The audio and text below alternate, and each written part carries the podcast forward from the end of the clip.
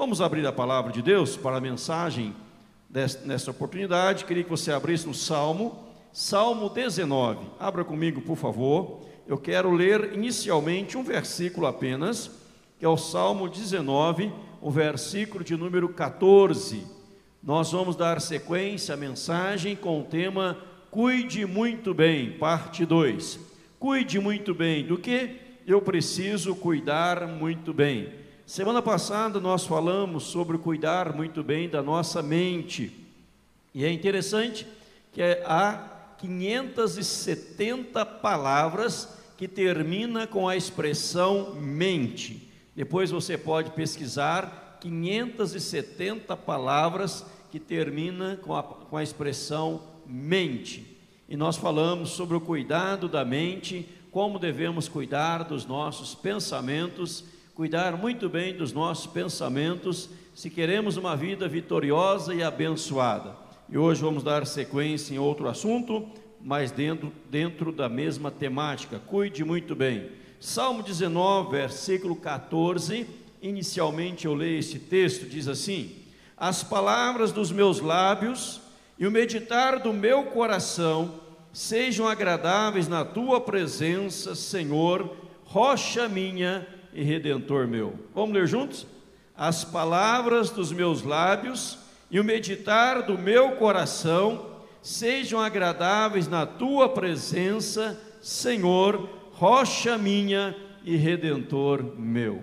Louvado seja o Senhor. Vamos orar mais uma vez. Pai, Obrigado a Deus que estamos aqui nesta tarde, nosso culto a Deus às 17 horas. Bendito, exaltado seja o teu nome, pela tua bondade, pela tua grandiosidade, por ser um Deus tão maravilhoso, tão glorioso, ser o nosso Deus e Pai, que nos permite, que nos concede a oportunidade, privilégio de estarmos reunidos na tua casa, em volta da tua palavra para recebermos, ó Deus, orientação do Senhor.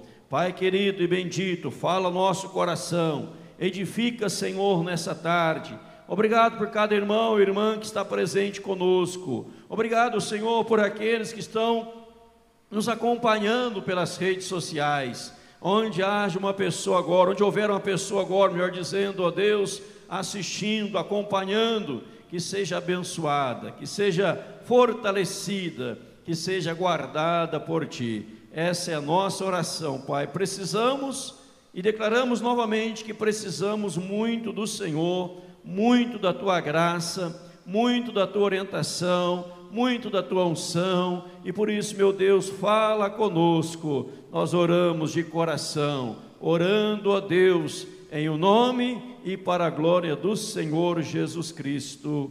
Amém, Jesus. Cuide muito bem do que nós precisamos cuidar muito bem. Já falei, repito, semana passada, nós ministramos sobre cuidar muito bem da mente. Eu espero que aqueles que ouviram a mensagem semana passada, eh, na segunda-feira houve reprise da mensagem, na terça-feira, melhor dizendo, muitas pessoas assistiram, muitas pessoas acompanharam, muitas pessoas copiaram o link, transmitiram, levaram para outras pessoas, divulgaram e certamente centenas e centenas de vidas foram impactadas pela palavra bendita do Senhor, quando falamos da nossa mente, do poder da mente, dos nossos pensamentos, aquilo que ronda a nossa mente, e se queremos uma vida vitoriosa, se queremos uma vida abençoadora, nós precisamos zelar muito daquilo que nós pensamos. Falamos que a nossa mente é um campo de batalha, onde travamos as diversas batalhas da vida. E às vezes pessoas vão deitar para dormir, deitam, ficam pensando um monte de coisa e não conseguem nem pegar no sono. São tomados de insônia porque a mente está prejudicada. Se você não ouviu, você pode acessar o site, ouvir toda a pregação, e tenho certeza que você vai ser abençoado. Dando sequência, então, cuide muito bem. Hoje eu queria falar, baseado neste texto, as palavras dos meus lábios e o meditar do meu coração sejam agradáveis na tua presença, rocha minha e redentor meu. Veja que está dizendo sobre as palavras dos meus lábios. Eu queria pensar com você hoje, cuide muito bem da sua boca. Cuide muito bem da sua boca, daquilo que falamos. Nossas palavras têm o poder de curar e tem também o poder de ferir. As nossas palavras, cuide muito bem da sua boca. As nossas palavras são fogo e as nossas palavras, conforme aqui está escrito, ela tem o poder. Poder de quê, pastor? Poder para curar e também o poder para ferir. Quantas pessoas estão feridas? Quantas pessoas estão hoje machucadas? Porque ouviram uma palavra negativa, ouviram uma palavra tomada de ira, tomada de raiva, tomada de amargura, que as feriram profundamente, que machucaram o seu coração, que machucaram a sua alma e vivem uma vida deprimida, uma vida angustiada, cheia de angústia, cheia de depressões e tantas coisas negativas nesse nível, porque foram feridas por meio de palavras.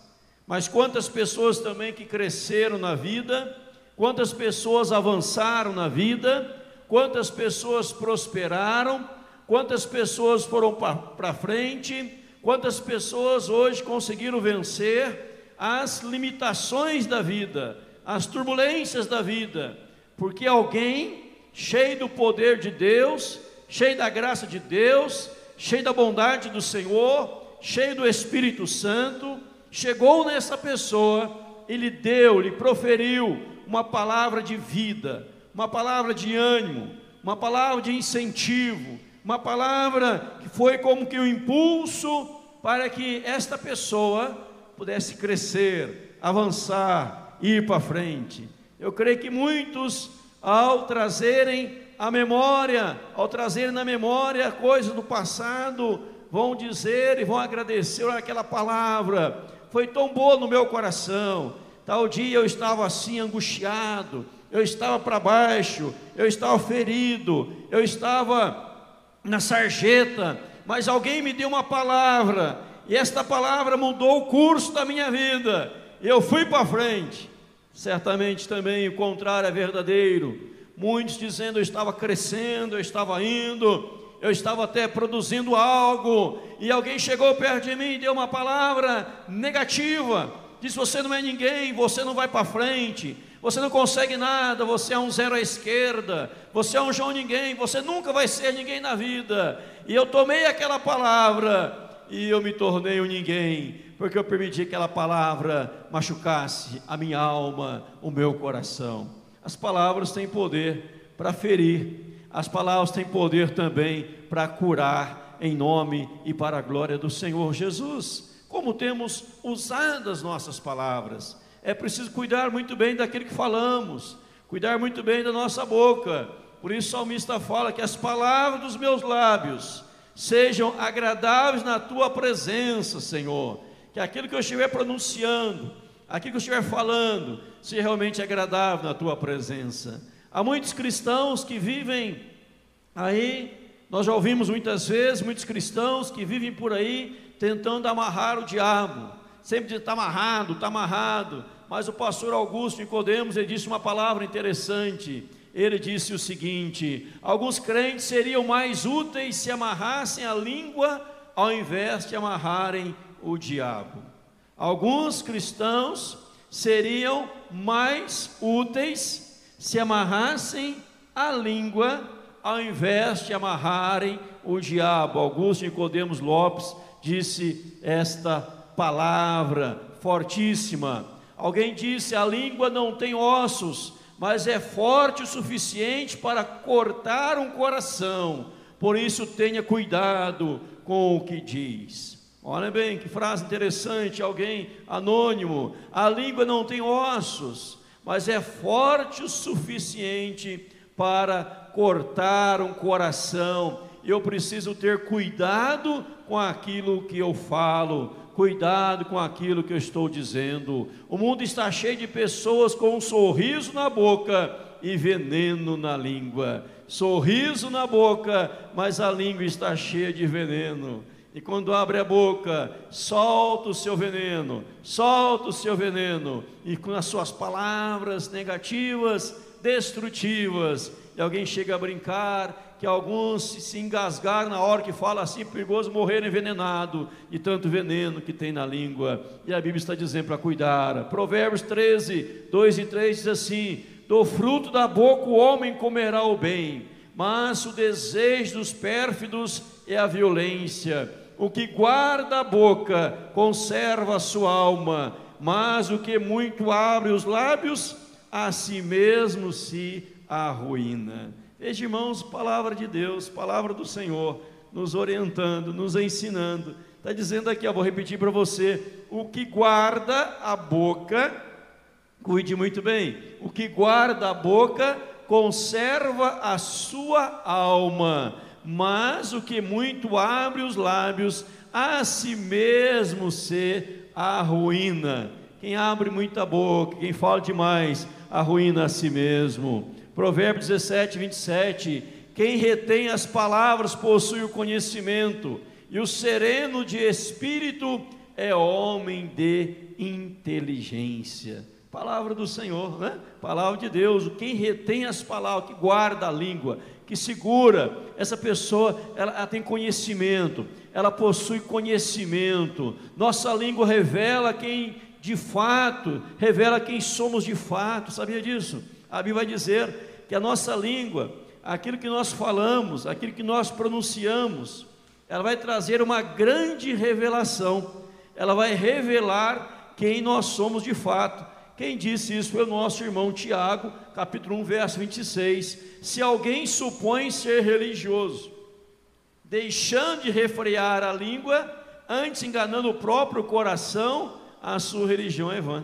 Então veja que a língua, aquilo que nós falamos, ela vai revelar com a graça e o poder de Deus quem nós somos de fato.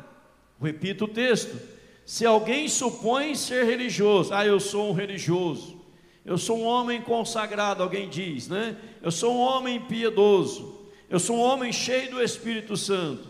Mas se essa pessoa, ela não consegue refrear a sua língua, ela não consegue segurar as suas falas, as suas palavras, ele está enganando a si próprio, enganando o próprio coração. E a religião dele é o que diz a Bíblia? É vã Tiago 1, verso 26. Quantas palavras a Bíblia traz? Tiago 1,19 diz assim: Sabeis estas coisas, meus amados irmãos, todo homem, pois, seja pronto para ouvir, tardio para falar, tardio para se irar. Eu preciso estar pronto para ouvir, eu preciso ser tardio para falar, tardio para irar. Né? Então, a palavra do Senhor, veja que a, Bíblia, a palavra do Senhor, fonte de sabedoria, de riqueza, de grandeza, de majestade, de poder, ela diz para nós: olha, nós precisamos estar prontos não para falar, mas para ouvir, e tardio para falar, raciocinar mais, pensar mais, né? falar menos em nome de Jesus. Provérbio 18, 21. A morte e a vida estão no poder da língua. O que bem a utiliza, come do seu fruto. Eu vou comer do fruto. A morte ou vida. Quando eu falo, quando eu pronuncio as palavras, quando nós conversamos, no dia a dia, quando nos pronunciamos, nós geramos vida ou geramos morte? Provérbio 18, 21, a morte e a vida estão no poder da língua. Quem bem a utiliza, come dos seus, do seu fruto. Então eu vou comer do meu fruto se eu bem utilizar a minha língua em nome do Senhor Jesus. Irmãos, veja que a Bíblia é tão rica, ela é tão poderosa, ela é tão tremenda, que até nesses pequenos detalhes o Senhor se preocupou, até nesses pequenos detalhes o Senhor quis nos ensinar, até nesses detalhes, para que nós possamos viver uma vida radiante, transbordante, abençoada, abençoadora, em nome do Senhor Jesus Cristo. Então, quem bem a utiliza, vai comer do seu fruto. A Bíblia ainda diz, Provérbios 17, 28, até o estulto, quando se cala, é tido por sábio, e o que cerra os lábios, por sábio. Até o estulto, quando se cala, é tido por sábio, e o que cerra os lábios, também é tido por sábio. Ele é sábio, porque ele sabe se calar, ele sabe fazer o que? Olha, quando se cala, quando cerra os seus lábios, até o homem que é estulto, mas quando ele fala, eu não vou falar, eu vou segurar, eu não vou falar no ímpeto, eu não vou falar na raiva, eu não vou falar na ira, eu não vou falar neste momento, eu vou me calar, eu vou me conter, eu vou segurar a minha língua, até o estulto é tido por sábio. Até ele, até ele. Mas por que você pergunta assim? Poderá perguntar, mas por que que a Bíblia faz questão de nos ensinar isto? Para que eu e você sejamos pessoas felizes, para que eu e você sejamos pessoas bem-sucedidas. Eu tenho certeza absoluta, se eu perguntasse aqui, um por um que está nesse auditório nessa tarde, e passando o microfone aí, um por um perguntando: olha, você já em algum momento da sua vida, você falou alguma coisa que se arrependeu depois, eu tenho certeza que 100% de nós, eu, você, 100%, iríamos dizer sim, houve um momento que eu falei tal coisa, não, não, não, deveria ter falado aquilo, eu estava com raiva, eu estava ferido, eu estava com isso, com aquilo, aquele outro, e eu não deveria ter falado. É momento de se calar, é momento de ficar quieto, é momento de ficar em silêncio. Quando olhamos para a palavra de Deus, nós percebemos um casal muito abençoado na palavra, que fora José e Maria, Maria e José. A Bíblia diz que José estava noivo de Maria, Maria noiva de José. Diz a Bíblia que Maria achava-se grávida pelo Espírito Santo, e José, seu noivo, sendo justo, sendo correto, e não querendo inflamá-la, ou não querendo falar coisas negativas ou coisas dessa natureza, ele resolveu deixá-la secretamente para ponderar, para meditar naquilo que estava, ou aquilo que havia acontecido, ocorrido. Veja que ele, ele não saiu falando, ele foi buscar meditação, ele foi buscar orientação de Deus, ele foi buscar a direção do Espírito Santo, e veio o Espírito Santo e disse: José, não temos que receber Maria, porque o que nela foi gerado é obra do Espírito Santo. Imagina se José tivesse saído dali difamando Maria, falando mal de Maria, achando que Maria houvesse fornicado, adulterado,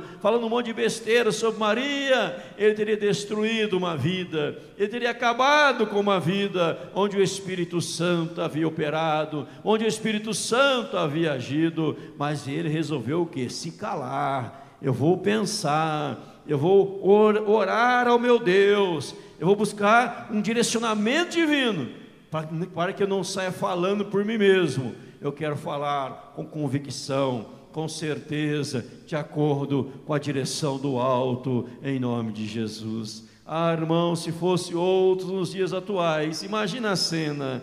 Imagina a cena, o que as pessoas sairiam falando. Hoje talvez podemos trocar a palavra falar por digitar, né? Falar, trocar falar por digitar. Porque às vezes as pessoas não falam, mas digitam um monte de coisa negativa nas redes sociais, um monte de coisas prejudiciais nas redes sociais. E nós precisamos aprender com a palavra de Deus em nome de Jesus. E a Bíblia ensina o seguinte, irmãos: olha, que é preciso aprender a ficar calado. Há tempo de falar e é tempo de calar. É preciso aprender a ficar calado.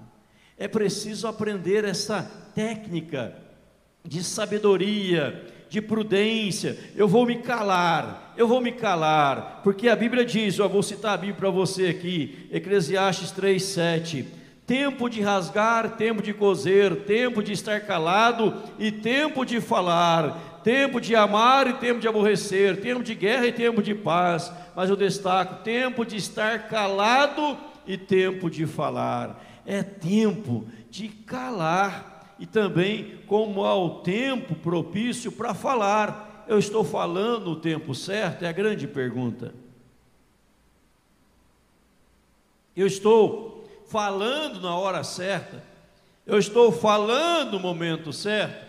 Ou eu estou deixando, ou eu estou invertendo esse tempo que é para que, para que eu ficasse calado, eu resolvi falar. Agora que eu tenho que falar, eu quero ficar calado. Eu tenho que saber discernir o tempo, saber discernir os momentos. Quantas brigas, quantas discórdias, quantas discussões, quantas coisas surgem, calamidades surgem, porque pessoas não sabem segurar, elas querem falar, e às vezes uma quer falar mais alto que a outra, um quer gritar, e outro quer berrar, e outro quer mais alto, mais alto, mais alto, e, e vira uma discussão. É tempo de calar, há tempo de calar, há tempo de ficar em silêncio, em silêncio, porque às vezes, quanto mais fala na hora errada, mais prejudica, mais traz coisas negativas, destruindo relacionamentos. Mas também cale-se diante de Deus. É, é preciso aprender a calar-se até diante de Deus. Como assim, pastor? Não estou entendendo, eu vou te explicar. A Bíblia ensina que eu preciso aprender a me calar também diante de Deus. Onde eu vejo isso em Eclesiastes, coloco para você 5,2: Não te precipites com a tua boca, nem o teu coração se apresse a pronunciar palavra alguma diante de Deus, porque Deus está nos céus e tu na terra, portanto sejam poucas as tuas palavras. Veja que Eclesiastes 5,2, ele está nos ensinando que até diante de Deus eu preciso aprender a me calar. Cale-se diante de Deus. Por quê? Às vezes a pessoa, o contexto deste texto, vou explicar para você, o contexto deste texto está falando sobre promessas, está falando sobre votos. A pessoa está tão aflita, ela está tão angustiada, tão cheia de angústia, aflições na sua alma, que ela vai orar, ao invés de colocar a mão na boca e parar de falar, ela começa a falar demais diante de Deus. Ela começa a fazer, por exemplo, um monte de promessa para o Senhor. Ah, Deus, o Senhor me der aquilo, o Senhor resolver aquele problema, eu faço isso, eu faço aquilo, eu faço aquilo outro, eu prometo isso, eu prometo aquilo, eu nunca mais vou fazer isso, nunca mais vou fazer aquilo, me resolve a situação, Deus me ajuda agora, se o Senhor me ajudar, e a pessoa é prometendo um monte de coisa que ela não vai cumprir, que ela não tem nem condição de cumprir, irmãos, estão entendendo? Ela não tem nem condição de cumprir, mas ela quer tanto que o seu problema seja resolvido, ela quer tanto que o seu problema seja sanado, ela quer tanto uma benção especial em determinada área da sua vida, que ela começa a prometer um monte de coisa para Deus. E o contexto deste texto vai dizer: se eu prometi algo para Deus, eu tenho que cumprir, senão Deus vai me ter como tolo, eu vou ser tolo diante do Senhor. Ele vai requerer, ele vai exigir que eu cumpra com as minhas promessas. Então eu preciso ficar em silêncio. Eu não vou ficar prometendo um monte de coisa que eu não vou cumprir. Eu vou ter bom senso, eu vou me calar diante do Senhor. Falo, Deus, eu quero ouvir a tua voz, eu quero aprender do Senhor, eu quero honrar mais o Senhor, mas eu quero ouvir o Senhor primeiro. Fala meu coração, Deus. Então, quando você está ansioso, uma dica, quando está perturbado, cheio de coisas para resolver, não fique falando e prometendo um monte de coisa para Deus, não, porque vai dar a ideia que você quer barganhar com Deus. Se o senhor fizer isso, eu faço aquilo. Se o senhor me der o que estou pedindo, eu faço o que o senhor quiser. Deus fala: você quer fazer um negócio comigo? Você quer barganhar comigo? Então não faça isso. Por isso a Bíblia diz: olha, não te precipites com a tua boca.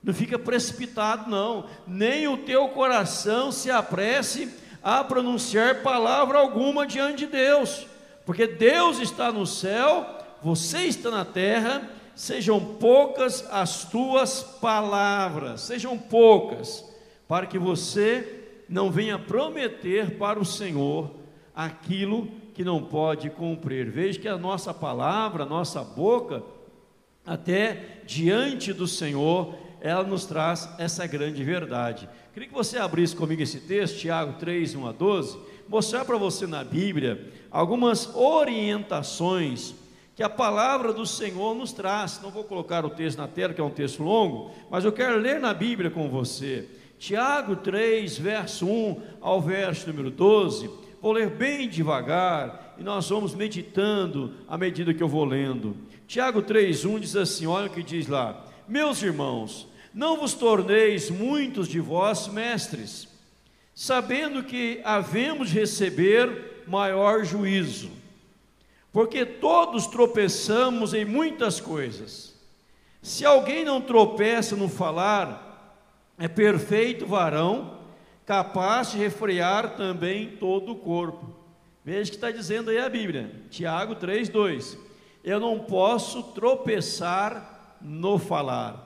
Se alguém não tropeça no falar, é um perfeito varão. Verso 3: Ora, se pomos freio na boca dos cavalos para nos obedecerem, também lhes dirigimos o corpo inteiro Observar igualmente os navios que, sendo tão grandes e batidos por rijos ventos, por um pequeníssimo leme são dirigidos, para onde queira o impulso do timoneiro. Assim também a língua, pequeno órgão, se gaba de grandes coisas. Vede como a fagulha põe em brasas tão grande selva. Ora, a língua é fogo, é mundo de iniquidade. A língua está situada entre os membros do nosso corpo e contamina o corpo inteiro. E não só põe em chamas toda a carreira da existência humana, como também é posta ela mesma em chamas pelo inferno. Pois toda espécie de feras, de aves, de répteis, seres marinhos, se doma e tem sido domado pelo gênero humano. A língua, porém, nenhum dos homens é capaz de domar, é mal incontido, carregado de veneno mortífero. Com ela, bendizemos o Senhor e Pai, também com ela amaldiçoamos os homens, feitos à semelhança de Deus. De uma boca procede bênção e maldição. Meus irmãos, não é conveniente que essas coisas sejam assim. Acaso pode a fonte jorrar do mesmo lugar o que é doce e o que é amargoso? Acaso, meus irmãos, pode a figueira produzir azeitona ou a videira figos? Tampouco fonte de água salgada pode dar água doce. Veja os pecados da língua e o nosso dever de refreá-la a Bíblia diz: a língua é mundo de iniquidade, verso 6. Língua está situada entre os membros do corpo e contamina o corpo inteiro, e não só põe em chamas toda a carreira da existência humana, como também é posta ela mesma em chamas pelo inferno. Eu não posso estar com a minha língua bendizendo ao Senhor, e ao mesmo tempo amaldiçoando aquele e aquela que é feito à imagem e semelhança de Deus. Então eu preciso saber o que? Segundo Tiago 3, 1 e 12. Eu preciso refreá-la. Eu preciso domá-la. Ela tem que ser domada. Senhor, eu quero colocar minha língua no altar do Senhor. Eu quero ser domado por ti, Senhor. Eu quero ter o controle das minhas falas. Que nós já vimos aqui, eu repito, a boca, a fala, a língua, ela pode gerar vida ela pode gerar morte. A Bíblia nos fala um episódio em 1 Samuel, no livro de Samuel, de um homem chamado Doeg. Doeg, diz a Bíblia no Velho Testamento, Doeg. Doeg é chamado na Bíblia, Doeg, o fofoqueiro. Ele fazia muita fofoca. E a fofoca dele causou a morte de muitos sacerdotes. De muitos sacerdotes. Saul queria matar Davi. Davi fugiu, escondeu com os sacerdotes. E Doeg fofoqueiro disse: Saul, eu sei onde Davi está. Ele fofocou onde Davi estava. Saul foi lá e todos os sacerdotes daquele lugar morreram, porque a fofoca dele, a língua dele, gerou morte na vida de grandes homens que serviam ao Senhor.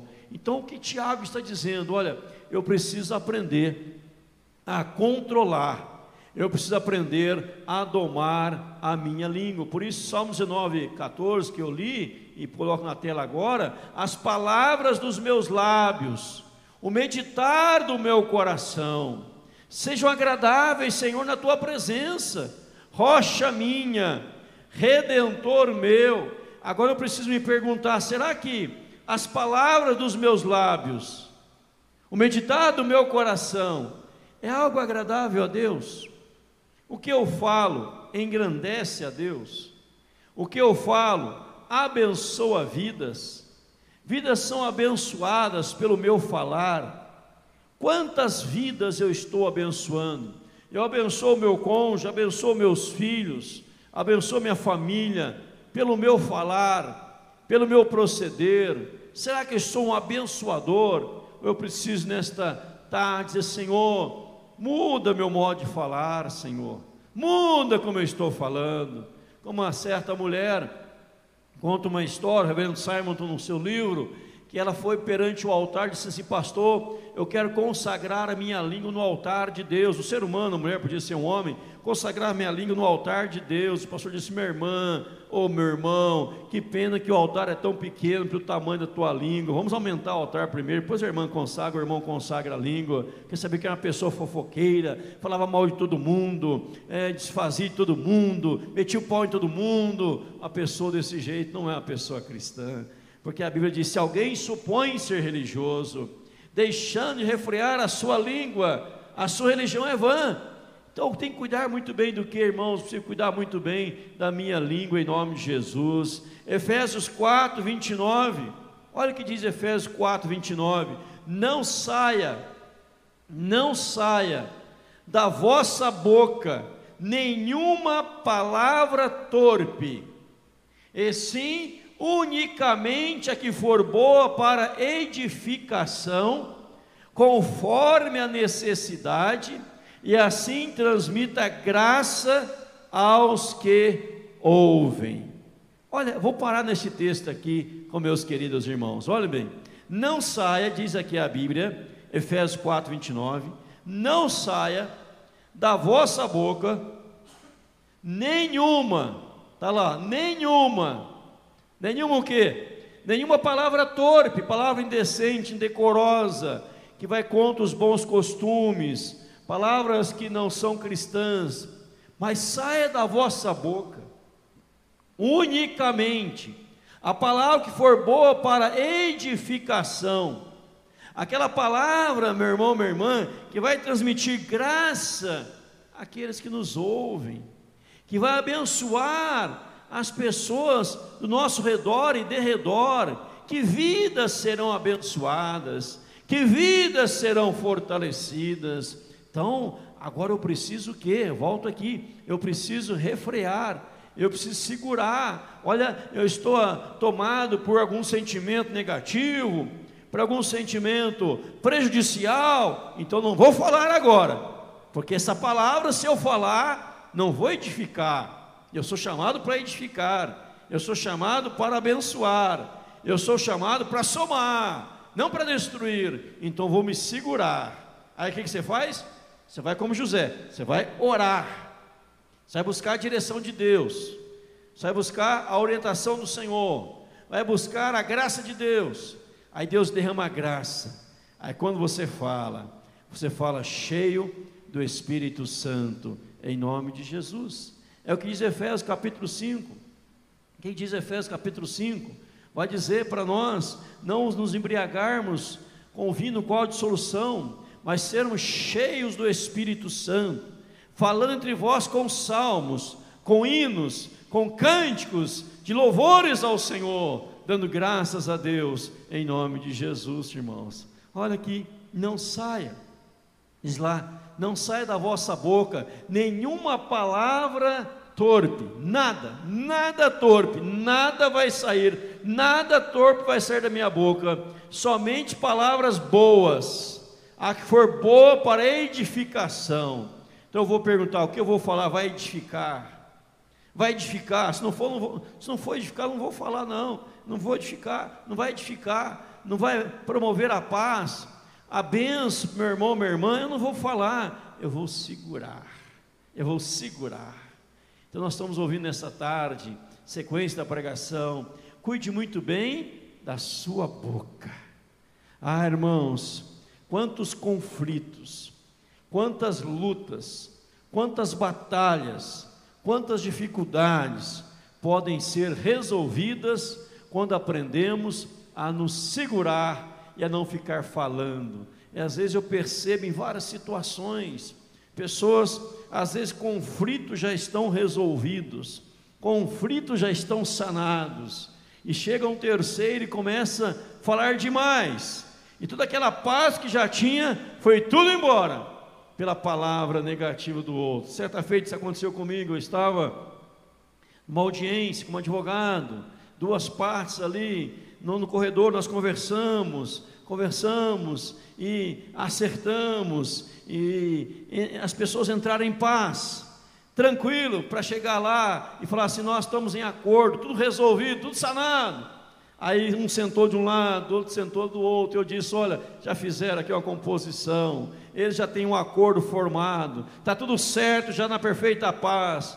Aí o chamado tal do mediador, que foi na verdade um infernizador, não mediador, começou a dizer: Olha, que bom que vocês se acertaram, mas o senhor sabe que o senhor errou desse jeito, a, a senhora também tinha errado desse jeito, mas vocês fez tanta coisa feia, ruim, mas que bom que chegaram num acordo. Começou a falar tudo errado que os caras tinham feito antes no passado. Aí um olhou para o outro, um xingou a mãe do outro, levantaram e foi embora, não teve mais nada, porque alguém falou que onde não deveria, tinha que ficar calado, tinha que ficar calado, ficar calado, se não tem palavra para edificar, cala-te, não, não fale. A pessoa fala: Olha, eu estou com um problema, Perdão, eu estou com um problema, eu estou com uma dor aqui, e o outro não sabe o que falar, fala assim: olha, essa dor é aí? É, olha, meu tio morreu semana passada com a mesma dor que você, está aí, né? A pessoa fica aflita, Traga uma palavra de ânimo, Deus vai te curar, Deus tem poder para te levantar, Deus tem poder para restaurar, a palavra para edificação em nome de Jesus. O casal começa a discutir, o que for mais sábio naquele momento, o que, ele faz? Ou ela se cala, não vai retrucar, fica calado, fica mudo.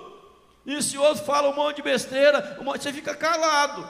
Aí brasas vivas. Aí depois a pessoa que falou um monte de coisa dizia assim: Olha, eu falei que não deveria, eu ofendi, ele não retrucou, ela não retrucou. Aí a paz é mais fácil acertar. Mas se um quer falar, o outro quer falar, não dá certo, irmãos. Então Deus está nos ensinando nesta tarde: cuide da Sua palavra, cuide da Sua fala, Alguém que diz para o filho: Você é um imprestável, você não é ninguém, você nunca vai para frente, você nunca vai crescer na vida. A pessoa cresce com essa mentalidade: Eu nunca vou ser ninguém, nunca vai dar nada a ser na minha vida. Prejudica a criança, prejudica o adolescente, prejudica o jovem ele vai viver uma vida frustrada. Então eu preciso dizer: você vai ser alguém, você já é alguém com a graça de Deus, com a bênção de Deus. A pessoa fez algo, e o que ela fez, você sabe que não foi assim, as mil maravilhas, tocou um instrumento, sabe que ela não foi um Beethoven da vida, né? Não foi um Beethoven, ela tocou assim, malemar, mas você fala, você vai ser um grande músico, você vai ser uma bênção, eu vejo seu talento, dom em você,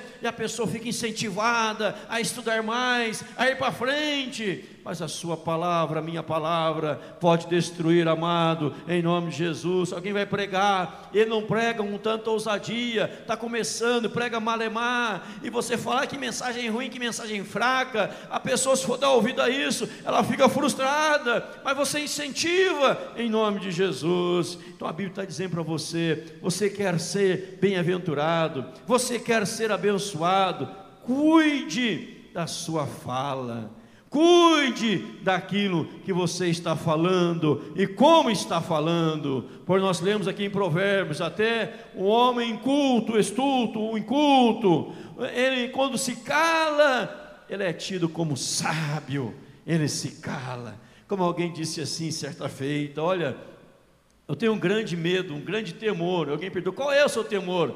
Eu tenho medo de abrir a boca, eu tenho medo de falar e eu tenho medo de falar e as pessoas acharem que eu sou tolo. E por isso que eu não abro a boca, para que elas não venham a ter certeza.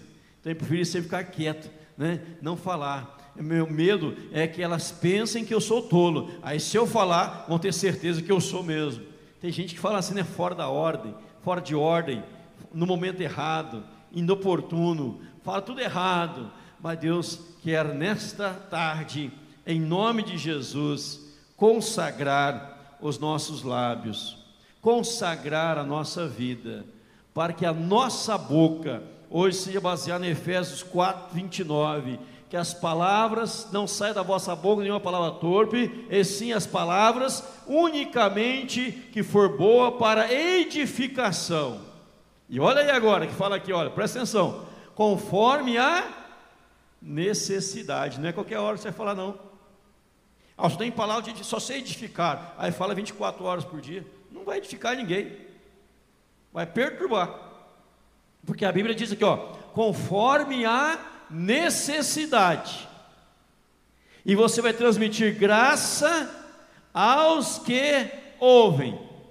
E aquele que está ouvindo, ele vai receber graça de Deus, bênção de Deus, unção de Deus, em nome de Jesus, amados irmãos e irmãs. E que nessa tarde, Salmo 19, 14, se cumpra em nossa vida.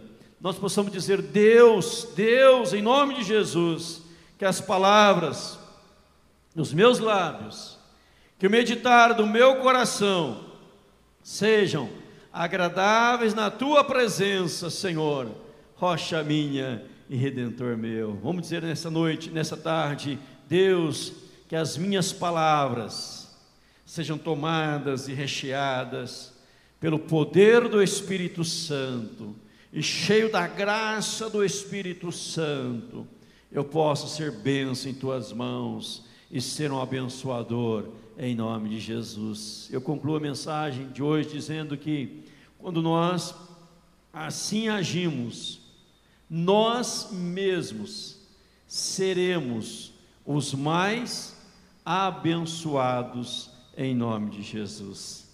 Porque nós vamos comer do seu fruto em nome de Jesus, do seu fruto, do fruto dos nossos lábios nós vamos ser abençoados e agraciados por Deus, em nome de Jesus. Que você seja, seja alguém assim, irmão, irmã, eu, você, nós, sejamos cheios do Espírito Santo, para que saibamos o que falar, na hora que falar, como falar, e possamos abençoar milhares de vidas, em nome de Jesus, para a glória do Senhor Jesus. Amém, irmãos? Vamos orar, curva a sua cabeça, feche seus olhos, faça uma oração a Deus, diga, Deus, Cuida, Senhor, dos meus lábios, cuida, Senhor, das minhas palavras. Que eu seja um abençoador, que as minhas palavras levem vida, que as minhas palavras levem graça, graça ao cônjuge, graça aos filhos, graça aos familiares, graça aos irmãos na fé, que eu saiba falar na hora certa, conforme a necessidade, que eu saiba pronunciar palavras que glorifiquem o teu nome, que levante vidas abatidas, restaure o caído, o que está lá na sarjeta, que eu saiba levantá-lo com as minhas palavras eu seja um abençoador, em nome de Jesus. Glórias a Jesus. Vamos ficar em pé, vamos cantar, vamos adorar ao Senhor. Espírito, glória. Espírito,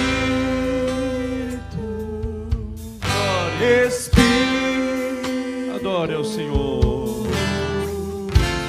Espírito Santo.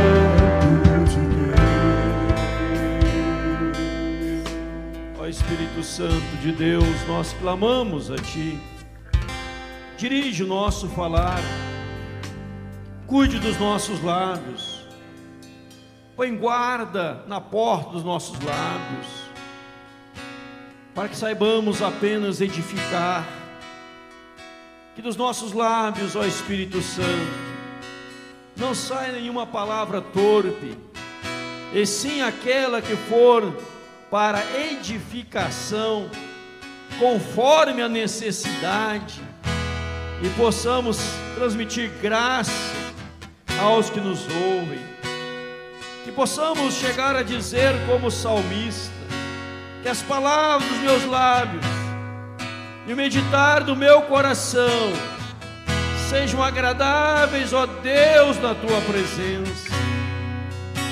Pai, perdoa-nos às vezes que pronunciamos palavras destrutivas, palavras que poderiam ou que feriram alguém, Senhor, nos perdoe.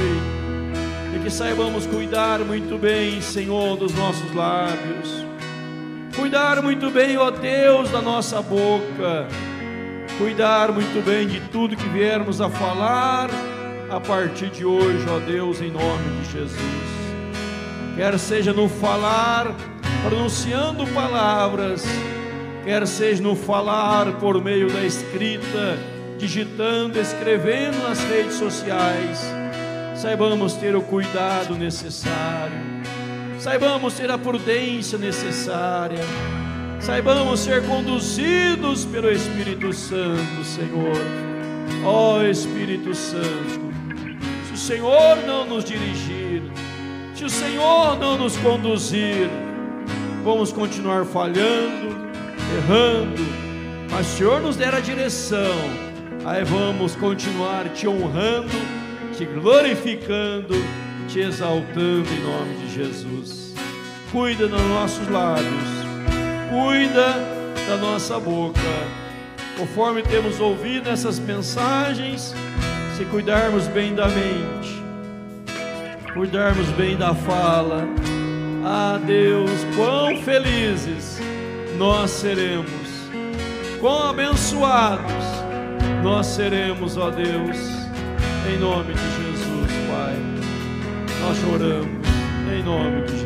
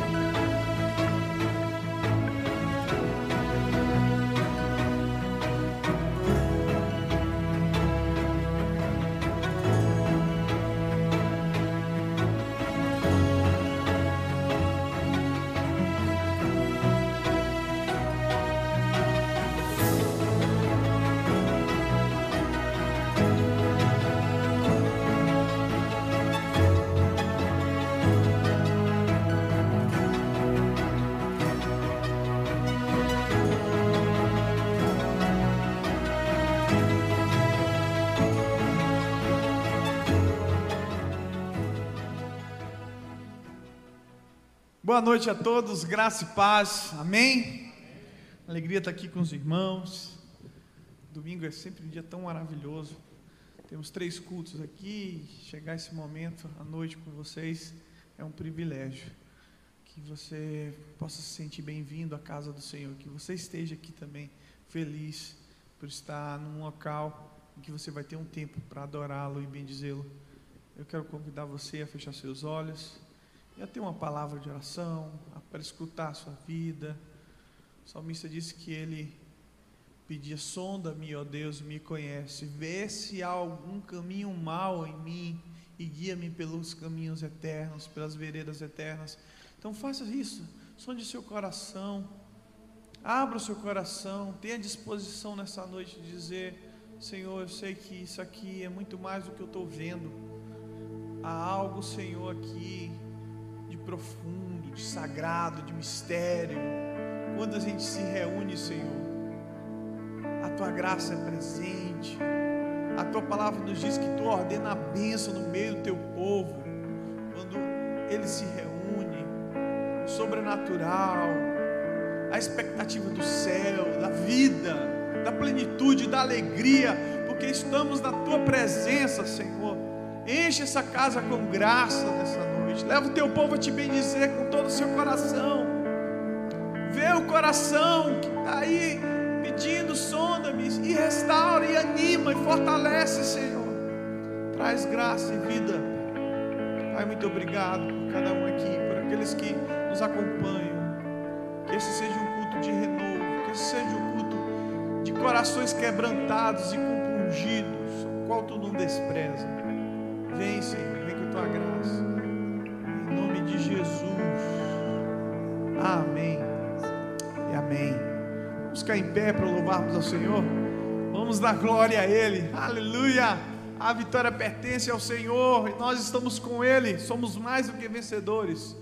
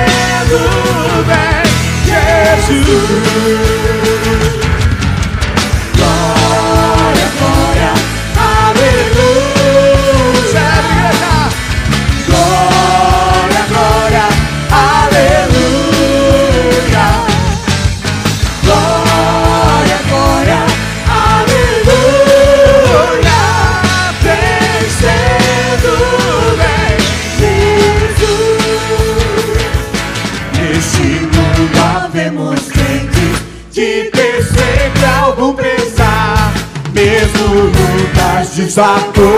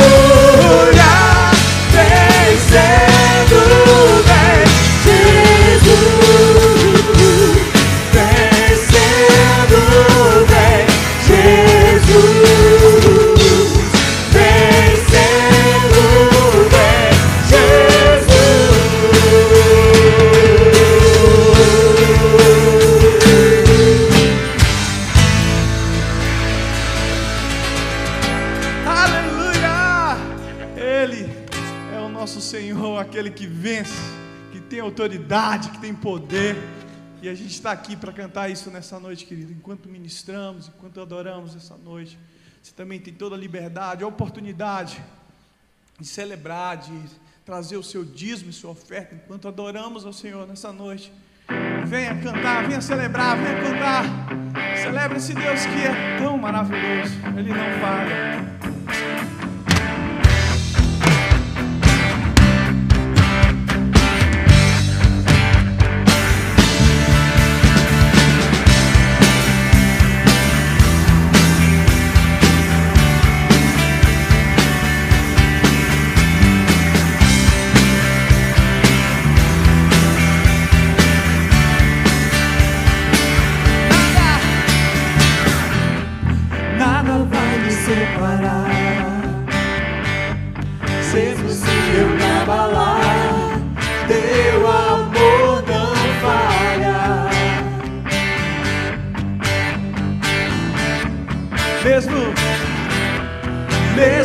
Sem merecer.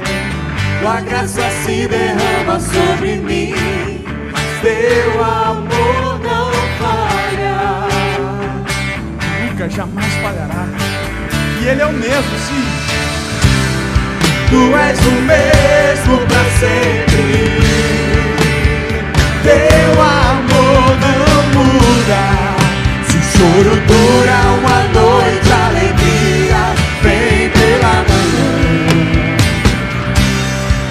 Se o mar se enfurecer,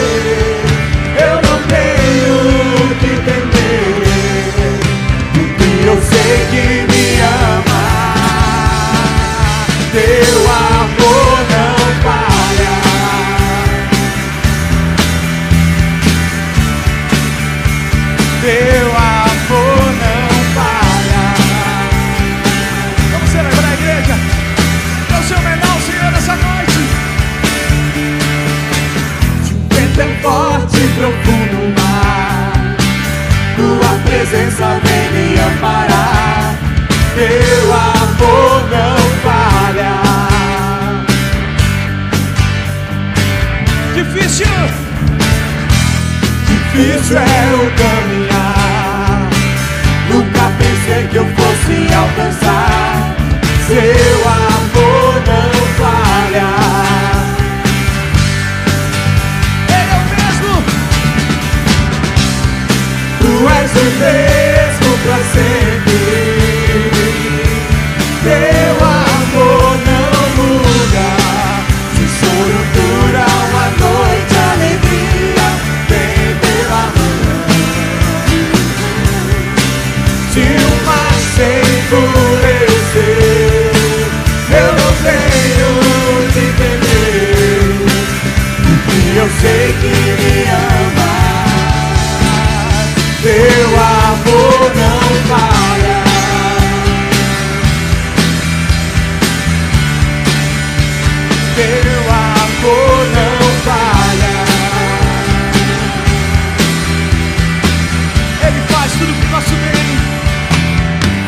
Fazes tudo coopere para o meu bem. Tu fazes que tudo coopere para o meu bem. Tu fazes que tudo coopere para o meu bem. Igreja fazes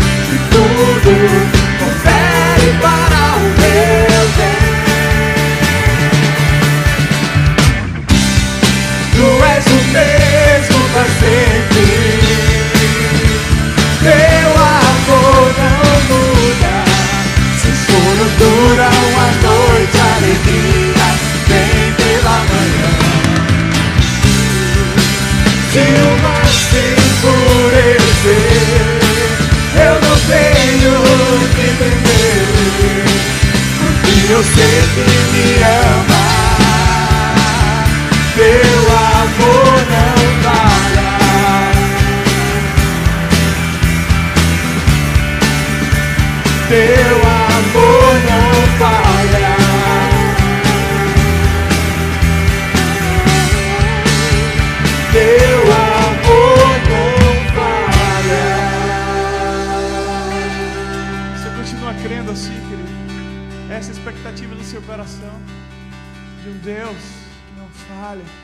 De Deus que não muda, um Deus que te ama.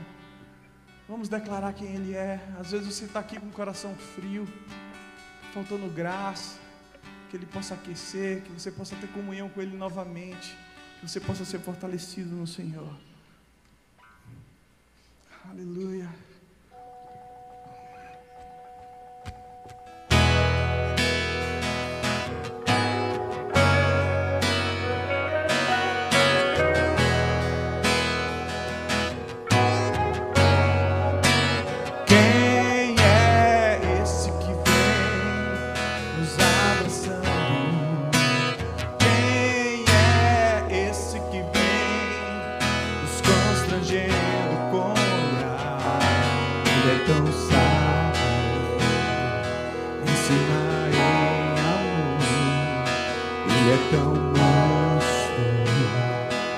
Cuida dos corações.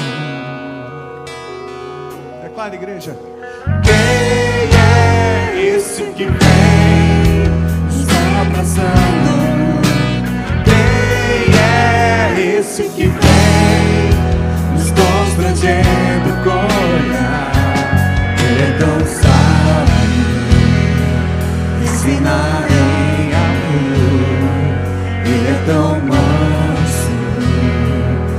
dos corações. Ele entrou em casa, ele está apesar, ele nos observa, sabe que o esperamos. E ao partir o pão, os nossos olhos se abrem e reconhecemos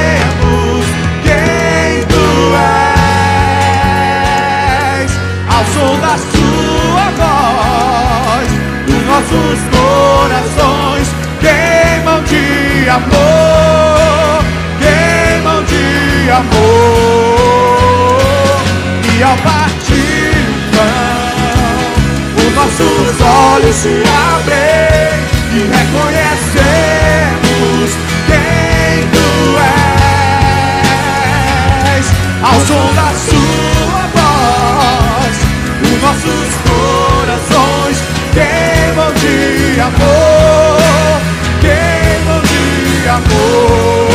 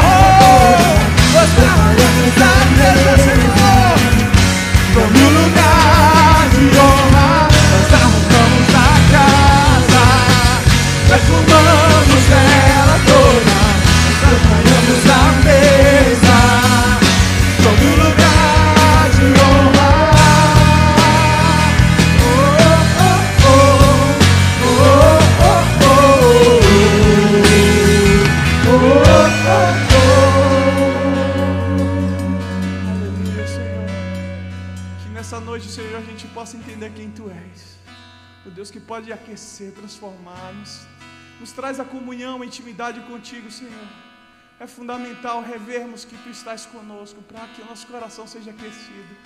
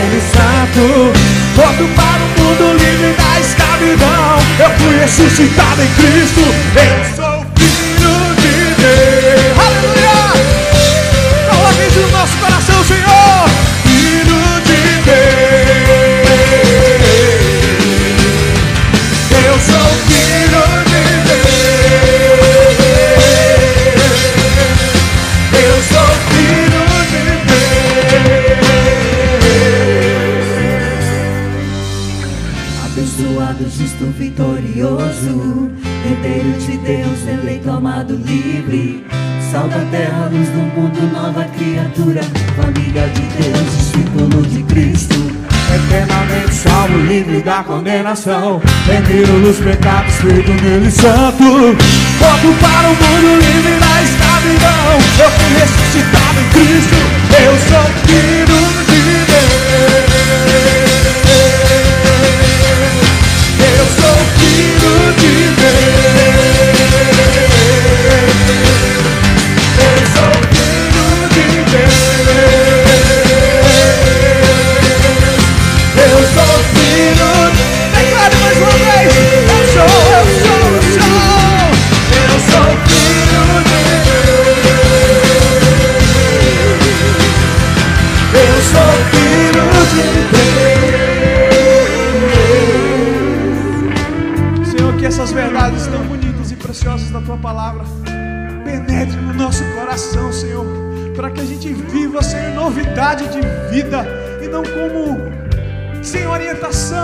Orientação, desnorteados ao norte, há uma esperança, porque tu, Senhor, nos fizeste novo e nos encheste da tua graça. Senhor, que a tua palavra possa chegar ao nosso coração que essa palavra venha até nós, que a gente saiba usar o nosso palavra para dizer tantas verdades poderosas da tua palavra. Usa, Senhor, usa o teu servo para falar conosco, nos abençoe.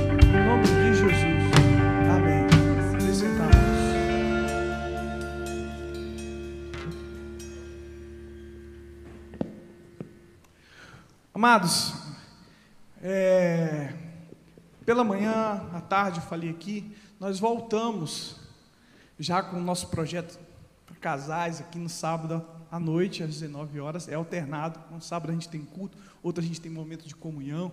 Sábado que vem a gente vai estar tendo um momento de comunhão.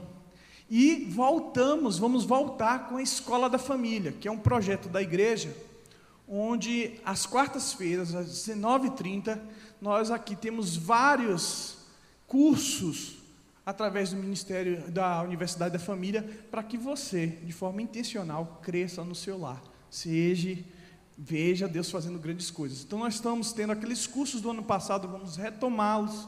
Mais uma nova turma, né, começando na primeira semana de março, onde a gente vai ter homem ao máximo, mulher única, e aí por diante, vários cursos que estão inclusive escritos na- lá na portaria com os diáconos, para que você passe lá, dê o seu nome e dizer, eu quero participar desse curso. Tem um pequeno curso, custo, que é o material que a Escola da Família envia, mas tirando isso, é você vir, crescer e amadurecer em Cristo Jesus. Também, sobre o Ministério de Música aqui da igreja, no final desse mês, no último sábado do mês, a gente vai ter uma audição aqui para novos, para pessoas que chegam na igreja, às vezes a gente não sabe, tem um talento, tem um dom, quer participar do Ministério de Música. Então, também nos procure, dê seu nome, e a gente vai ter essa audição no final de fevereiro. Obrigado, pastor. Amém. Boa noite, irmãos. Que Deus nos abençoe. Todos bem-vindos à casa do Senhor. Um aviso especial também: nós teremos essa semana um congresso de avivamento. É o terceiro congresso de avivamento. Esse congresso é realizado na Igreja Presbiteriana de Pinheiros e nós vamos transmitir este congresso também aqui na nossa igreja. Aqueles que desejarem vir ao templo, nos horários das mensagens estará passando aqui no telão, e aqueles que desejarem também poderão assistir da sua casa pelo YouTube da igreja. Pode entrar no YouTube, no canal da igreja e assistir as mensagens. Estará pregando conferências cheias do Espírito, pastor Augusto Nicodemos, pastor Hernandes, pastor Arival, pastor Paulo Júnior, pastor Jeremias Pereira, pastor Ronaldo Lidório e pastor Co. Os dias será segunda, terça e quarta. Primeira palestra, segunda-feira amanhã, às 9 horas da manhã, às 11 horas da manhã, às 14 horas, às 16 horas e às 20 horas. Amanhã, segunda-feira, nós temos a nossa reunião de oração às 19h30. Nós vamos orar das 19h30 às 20 e amanhã às 20 horas, após meia hora de oração, nós vamos passar a transmissão da mensagem. Um destes pregadores vão estar ministrando amanhã para nós também no telão. Na terça, 9, 11, 14, 16 e 20. Na quarta também, 9, 11, 14, 16 e 20. Na quarta-feira temos culto na igreja, 7 e meia. 7 e meia às 8 da noite. Vamos ter um momento também, um período de oração, de louvor aqui na igreja.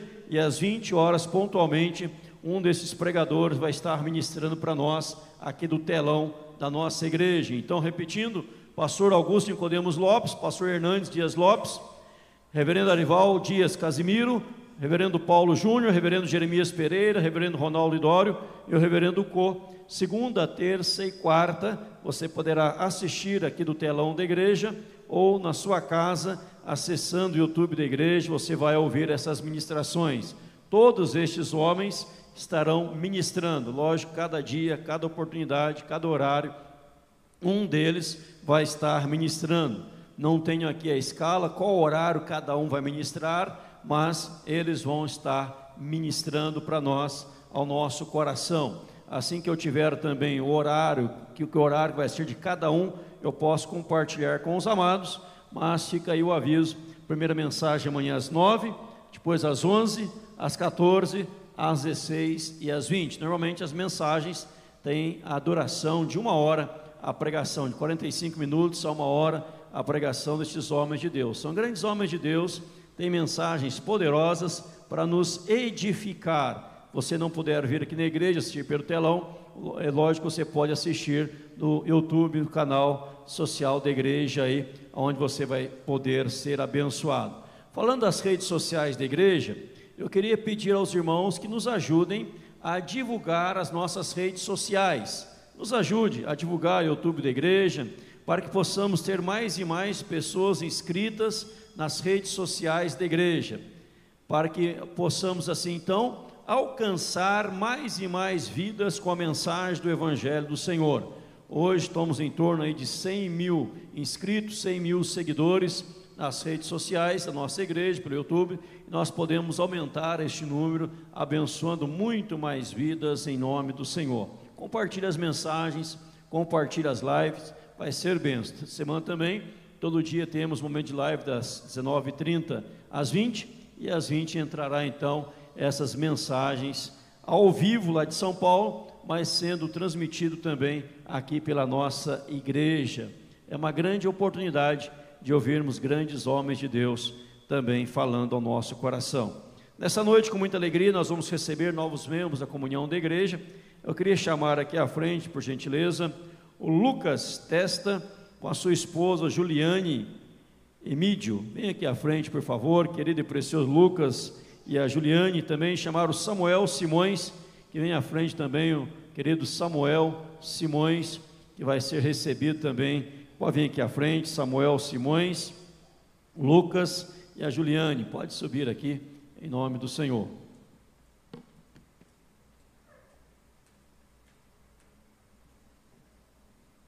A máscara, ficar bonito igual vocês. Pode chegar mais perto.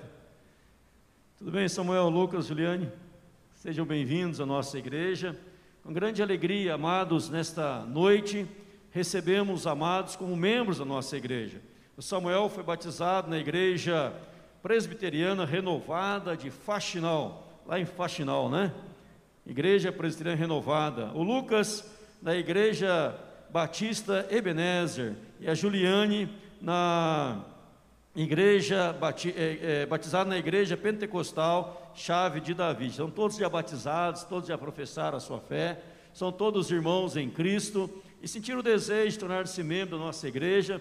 E para nós é uma alegria muito grande recebê-los na membresia. Queremos somar na vida de vocês Queremos e almejamos ser bênçãos na vida de vocês e tenho certeza absoluta que vocês já são bênçãos na vida desta igreja. E nós oramos os abençoando com as mais ricas bênçãos dos altos céus, em nome de Jesus. Vamos orar, mas vamos ficar em pé mais uma vez. Queria que você estendesse a sua mão direita aqui em direção a eles. Vamos orar, os abençoando. Pai querido, obrigado a Deus por esses irmãos amados, queridos, preciosos, ó Deus muito obrigado, Senhor, pelo desejo de tornarem-se membros da igreja. E a partir de hoje são arrolados no hall de membros desta igreja e que nós possamos ser bênção na vida deles, somando na vida deles, ó Deus, abençoando-os dia após dia. Eles, ó Pai, já são grande bênção em nosso meio e nós alegramos muito, nosso coração muito se alegra em receber novos irmãos, a família central, Pai. Louvado e glorificado seja o teu nome, toda honra, toda glória, todo louvor ao teu santíssimo nome. Graças te damos. Receba a gratidão nossa, da igreja, de todo o coração, é que oramos, ó Pai, em nome do Senhor Jesus Cristo. Amém, Jesus. Sejam bem-vindos, Deus abençoe. Chegando já sendo socado, né? Deus abençoe. Vamos aplaudir, amados, em gratidão.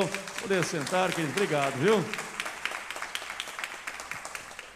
Que bênção receber novos irmãos, pessoas jovens, queridos, né? bendito seja o nome do Senhor. Quero lembrar novamente um aviso que o pastor Léo deu, que no último sábado de fevereiro, você que quer fazer parte do grupo musical da igreja, venha, venha somar, dê o seu nome. Se você toca algum instrumento, violino, violão, é, bateria, berrante, turbante, qualquer coisa que você tocar aí, né? É, venha somar conosco o ministério da igreja em nome do Senhor, né? E aqueles que querem cantar no grupo vocal, haverá também a oportunidade de fazer parte do, do grupo vocal da igreja, viu, Ayrton? Você pode vir é, na noite do milagre, aí você já recebe milagre já entra o ministério louvor da igreja. Né? Então vai ser bênção aí. Então você quer, quer cantar, fazer parte do ministério louvor da igreja, está aberto as inscrições e também aqueles que tocam. Quem sabe também pessoas que tocam saxofone, outros instrumentos. Marcão lembra uma vez que começou a tocar saxofone, né? Acho que não sei se toca ainda, consegue tocar ainda, né? Mas faz tantos anos atrás, já está perito aí, mas venha tocar, você que toca algum instrumento, violino, quer somar no ministério da igreja, é uma bênção e as portas estão abertas para todos. Não deixe os talentos enterrados, vamos usá-los para a glória de Deus, em nome de Jesus. A nossa gratidão a todos que estão conosco nessa oportunidade. Gostaria de saber se há alguém conosco pela primeira vez. Se houver alguém, levante a mão se houver alguém pela primeira vez no auditório. Ali, Deus abençoe os jovens. Obrigado, queridos. Deus abençoe. Muito obrigado em nome de Jesus. Uma honra tê-los no nosso meio. Vejo outros também que estão voltando aqui a estarem conosco. Deus a todos abençoe em nome de Jesus e para a glória do Senhor Jesus. Irmãos, vamos abrir a palavra de Deus para a mensagem. Abra comigo no Salmo 19. Salmo 19, eu quero ler inicialmente apenas um versículo. Salmo 19, o verso 14.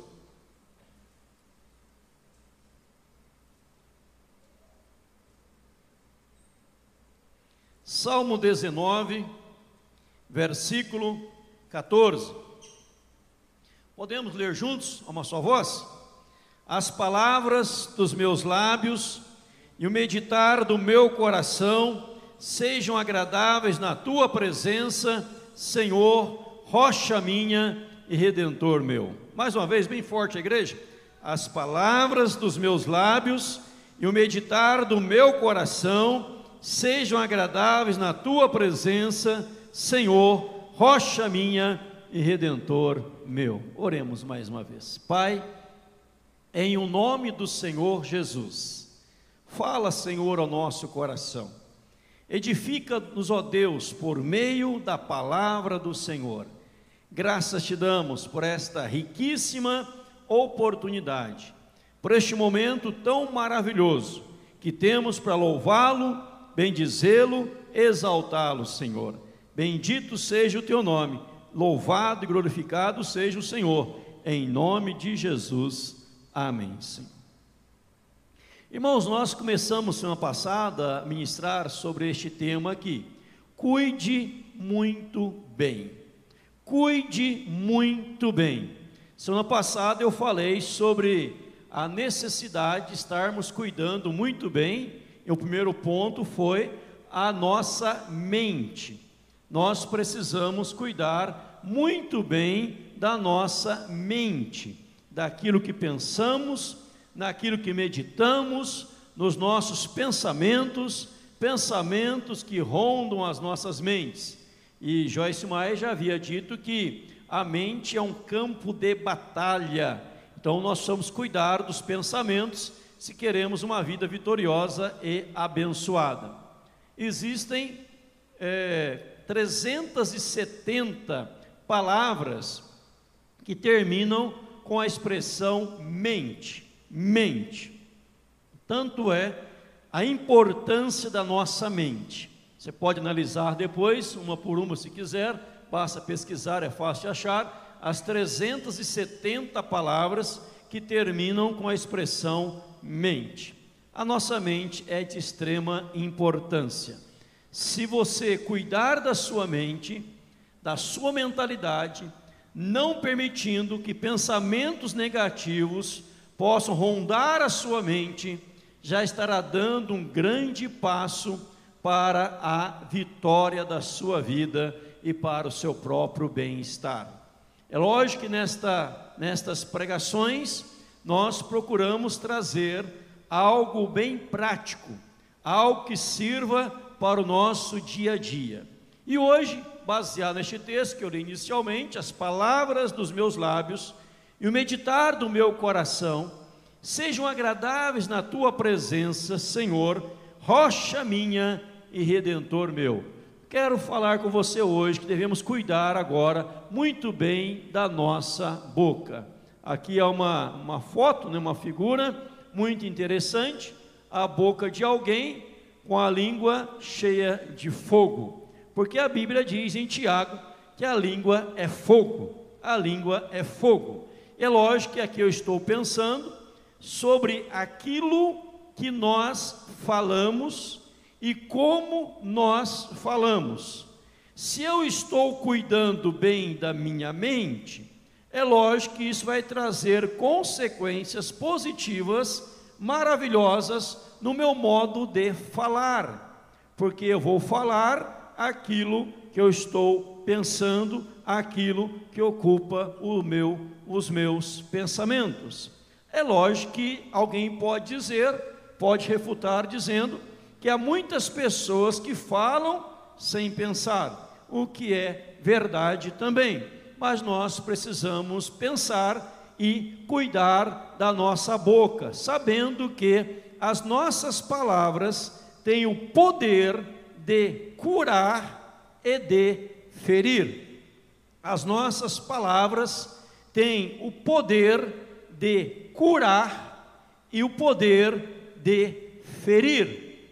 Há muitas pessoas que avançaram na vida, cresceram na vida, que estão vencendo as adversidades, vencendo os problemas e que já os venceram, porque elas receberam na sua trajetória palavras de vida, palavras de cura, elas foram curadas por uma palavra maravilhosa, ungida, poderosa, uma palavra que trouxe um incentivo, incentivou, empurrou, deu aquele empurrão para que a pessoa pudesse crescer e avançar. O contrário também é verdadeiro. Há muitas pessoas que estão hoje feridas, há muitas pessoas que estão hoje machucadas, estão sofrendo amargura, sofrendo depressão, sofrendo sentimentos perniciosos, Porque um dia alguém lhes proferiu uma palavra de destruição, uma palavra que trouxe ruína para sua mente, para sua alma, para o seu coração, e hoje elas estão sofrendo. É lógico que, se nós cuidamos da nossa mente, que foi a mensagem do domingo passado, eu vou saber ouvir corretamente as palavras que alguém venha a dizer sobre a minha pessoa e você sobre a sua pessoa, cada um sobre si mesmo, né? Então eu vou saber ouvir, dar ouvidos ou não aquilo que estão é, falando. Poderia até acrescentar aqui que estaremos cuidando muito bem dos nossos ouvidos, aquilo que eu vou ouvir, aquilo que eu vou dar razão, aquilo que eu vou entender, compreender, assimilar e deixar que penetre no meu coração, pois eu tenho que cuidar muito bem dele também. Mas é verdade, é inquestionável que as nossas palavras têm este poder. Podemos curar, podemos também ferir.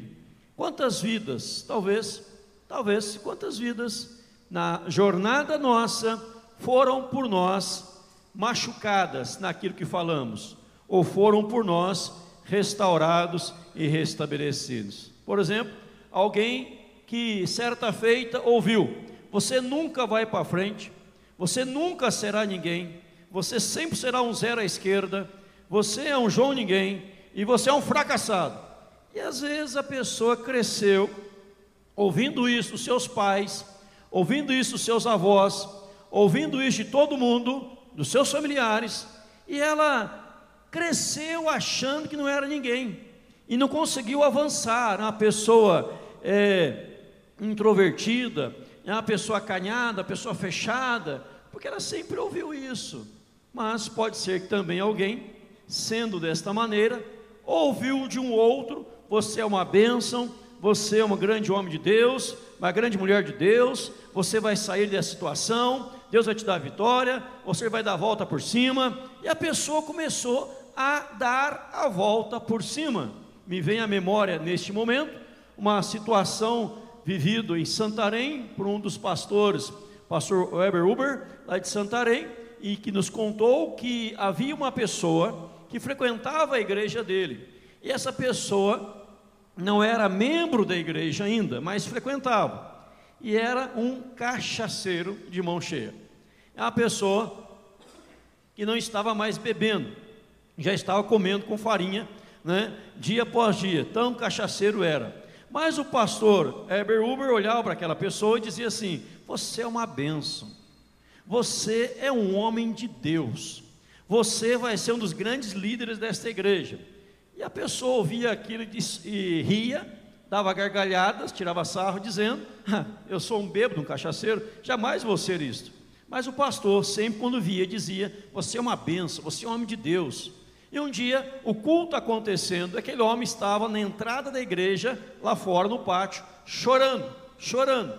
E um pastor auxiliar passou perto dele e perguntou: Por que você está chorando? O que aconteceu? Ele disse: Minha vida está arruinada, eu não acredito mais em nada, eu não acredito em mim, há apenas um que acredita em mim. E apontou para o pastor Weber Uber, que era o homem que dizia que ele era uma bênção. E aquela palavra foi penetrando no seu coração. Você é uma bênção, você é homem de Deus, vai ser um grande líder de célula. E aquela palavra positiva foi lhe curando. Os seus traumas, as suas mágoas, as suas feridas foram restauradas. Ele abandonou a bebida, converteu-se a Jesus Cristo, converteu-se a Cristo, abandonando toda a vida torta que ele vivia e tornou um grande líder da igreja em Santarém, porque uma palavra restaurou, restabeleceu a sua vida em nome de Jesus. É lógico, repito para os irmãos, que eu preciso cuidar muito bem daquilo que eu estou ouvindo, daquilo que eu estou é, recebendo de alguém, porque as palavras têm este poder de curar ou de ferir. Nós podemos curar alguém podemos ferir alguém. Muitas vezes, alguns crentes gostam de viver amarrando o diabo, né? Aquelas palavras, hoje é difícil ouvir isso, mas no passado a gente ouvia muito: está amarrado, está amarrado. Já viram isso, né? Está amarrado, está amarrado. Queria amarrar o diabo, né? Até uma certa feita, alguém disse para o diabo: está amarrado, depois sai dele. E o diabo respondeu: Como é que eu vou sair se eu estou amarrado? Ele desamarra que eu saio, né? Então esse negócio está amarrado, está amarrado, está amarrado, vivia falando todo mundo. E o pastor Nicodemos, ele disse assim, Augusto Nicodemos chegou a dizer esta frase: Alguns crentes seriam mais úteis se amarrassem a língua ao invés de amarrarem o diabo. Uma frase forte, uma, fra uma frase dura, mas uma frase verdadeira. Ao invés de querer amarrar o diabo, diz, diz o, o, pastor Augusto Nicodemos Lopes, não eu ele, ele que falou isso, alguns crentes eh, seriam mais úteis se amarrassem a língua ao invés de amarrarem o diabo, ter uma língua amarrada amarrada. E alguém chegou a dizer que a língua não tem ossos, mas é forte o suficiente para cortar um coração. Por isso, tenha cuidado com o que diz. A língua não tem ossos, não tem ossos, mas é forte o suficiente para cortar um coração. Por isso, eu preciso ter cuidado com aquilo que eu falo. Ou seja, em outras palavras, vamos ver lá na frente, mas vou adiantar aqui, nós precisamos, neste cuidado com aquilo que falamos, traduzindo, nós precisamos refrear, frear, refrear, segurar aquilo que vamos falar, para que não venhamos a cortar um coração. Quando lemos a história de Cristo, quando lemos a história do nascimento de Jesus em Mateus capítulo 1, vemos que antes dele ser gerado pelo Espírito Santo, Maria estava noiva de José. José estava noivo de Maria. Havia um compromisso de José e Maria. O noivado ali era como se fosse um casamento, é um compromisso sério, um compromisso verdadeiro. E diz a Bíblia que Maria, estando noiva dele, ele dela, ela achou-se grávida, evidentemente, pelo Espírito Santo. José, diz a Bíblia, Mateus 1, ainda não havia tido intimidade com ela, relações sexuais com ela. Ele veio a ter a após o nascimento de Jesus, tendo filhos e filhas com ela. Mas, diz o Evangelho de Mateus, José, seu marido, sendo justo e não a querendo infamar, resolveu deixá-la secretamente. Olha o que diz a Bíblia: José, sendo justo, não a querendo infamar, resolveu deixá-la secretamente. O que, que José foi fazer? Sabemos a história bíblica, registrada em Mateus 1. Ele foi consultar a Deus, ele foi orar ao Senhor, ele foi ponderar sobre o assunto. Aí que o anjo veio a José, em sonho, diz para José: Não temas receber Maria, tua esposa, porque o que nela foi gerado é obra do Espírito Santo a virgem conceberá e dará à luz o menino, chamarás pelo nome de Jesus. Maria era virgem e ela foi, nela foi, foi concebido pelo Espírito Santo, Jesus Cristo nela, e ela deu à luz. Mas veja esta palavra: José, não querendo infamá-la, ele sabia que a língua ela tem poder para cortar um coração, para ferir um coração. E ele poderia, naquele momento, ter trazido traumas profundos, tremendos, incuráveis talvez, na vida, na vida de Maria. Mas ele não fala nada. Ele não quer infamá-la. Ele não queria desprezá-la. Ele teve cuidado com aquilo que ia dizer. Imagina se fosse nos dias atuais. Imagina se fosse nos dias atuais. Imagina se naquele dia José chamasse os seus amigos e falasse assim, por exemplo, que pouca vergonha. Eu estou aqui compromissado e agora minha noiva apareceu grávida. Ela poderia ser ter sido apedrejada. Apedrejada. Ele poderia ter cometido crimes, injustiça, crueldade, maldade. Teria falado um monte de coisa e mesmo se ela não tivesse vindo a ser apedrejada, ela ficaria com aquilo. Olha o que ele falou, sem entender o que havia ocorrido. Olha o que ele disse de mim, sem saber ao certo o que era verdade ou não. Mas José, homem de Deus, Deus escolheu Maria, mas Deus também escolheu José muito bem. E José, que criou Jesus, etc., ele teve muito cuidado com aquilo que ele falava, falava para não ferir o coração de Maria. Ele sabia agir muito bem. O mundo está cheio de pessoas com um sorriso na boca e veneno na língua. Um autor anônimo disse: O mundo está cheio de pessoas com um sorriso na boca, mas veneno na língua. Abre a boca, parece uma serpente, solta veneno e se ele dá uma engasgada, morre envenenado, né? Morre envenenado porque há um belo sorriso, mas há veneno na língua e Deus não quer isso. Provérbios 13, 2 e 3, vamos ler alguns textos bíblicos, diz assim: ó, do fruto da boca o homem comerá o bem, mas o desejo dos pérfidos é a violência. O que guarda a boca, isso que me interessa, o que guarda a boca conserva a sua alma, mas o que muito abre os lábios, a si mesmo se arruína. Quem muito abre a boca, traz ruína para si mesmo.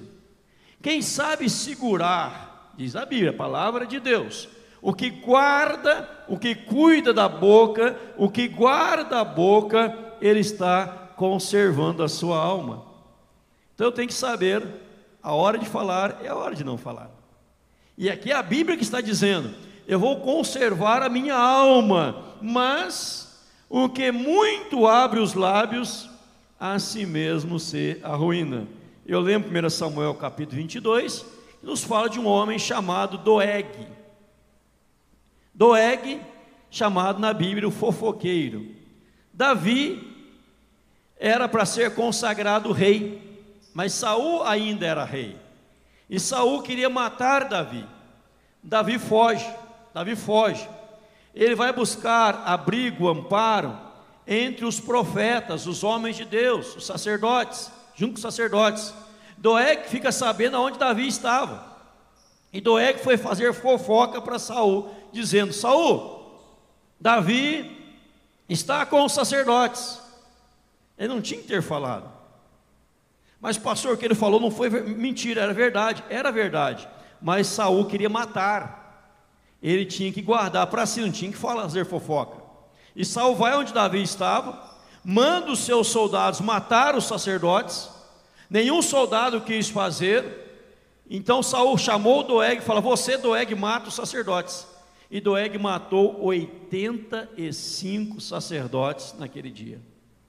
Porque ele abriu muito os seus lábios não conservou a sua alma, ele trouxe uma ruína para a sua própria vida quando ele matou os sacerdotes. Ah, eu sou assim mesmo, eu conto tudo. Não deveria, ele agiu com fofoca. Provérbios 17, 27. Quem retém as palavras possui o conhecimento, e o sereno de espírito é homem de inteligência. Veja o que diz Provérbios 17, 27. Quem retém as palavras possui conhecimento. Eu preciso reter para ter o conhecimento. Nossa língua, ela vai revelar quem nós somos. Coisa interessante. A língua, a nossa boca, a nossa fala, revela quem nós somos. Como assim, pastor? Tiago vai dizer para nós: se alguém supõe ser religioso, deixando de refrear a própria língua, deixando de refrear a língua, antes enganando o próprio coração, a sua religião é vã. Olha que interessante, não é verdade? Se alguém supõe ser religioso, ah, eu sou um homem de Deus, eu sou uma mulher de Deus, eu sou uma pessoa temente ao Senhor, eu sou uma pessoa cheia da unção, mas se eu não consigo refrear, o que, que é refrear?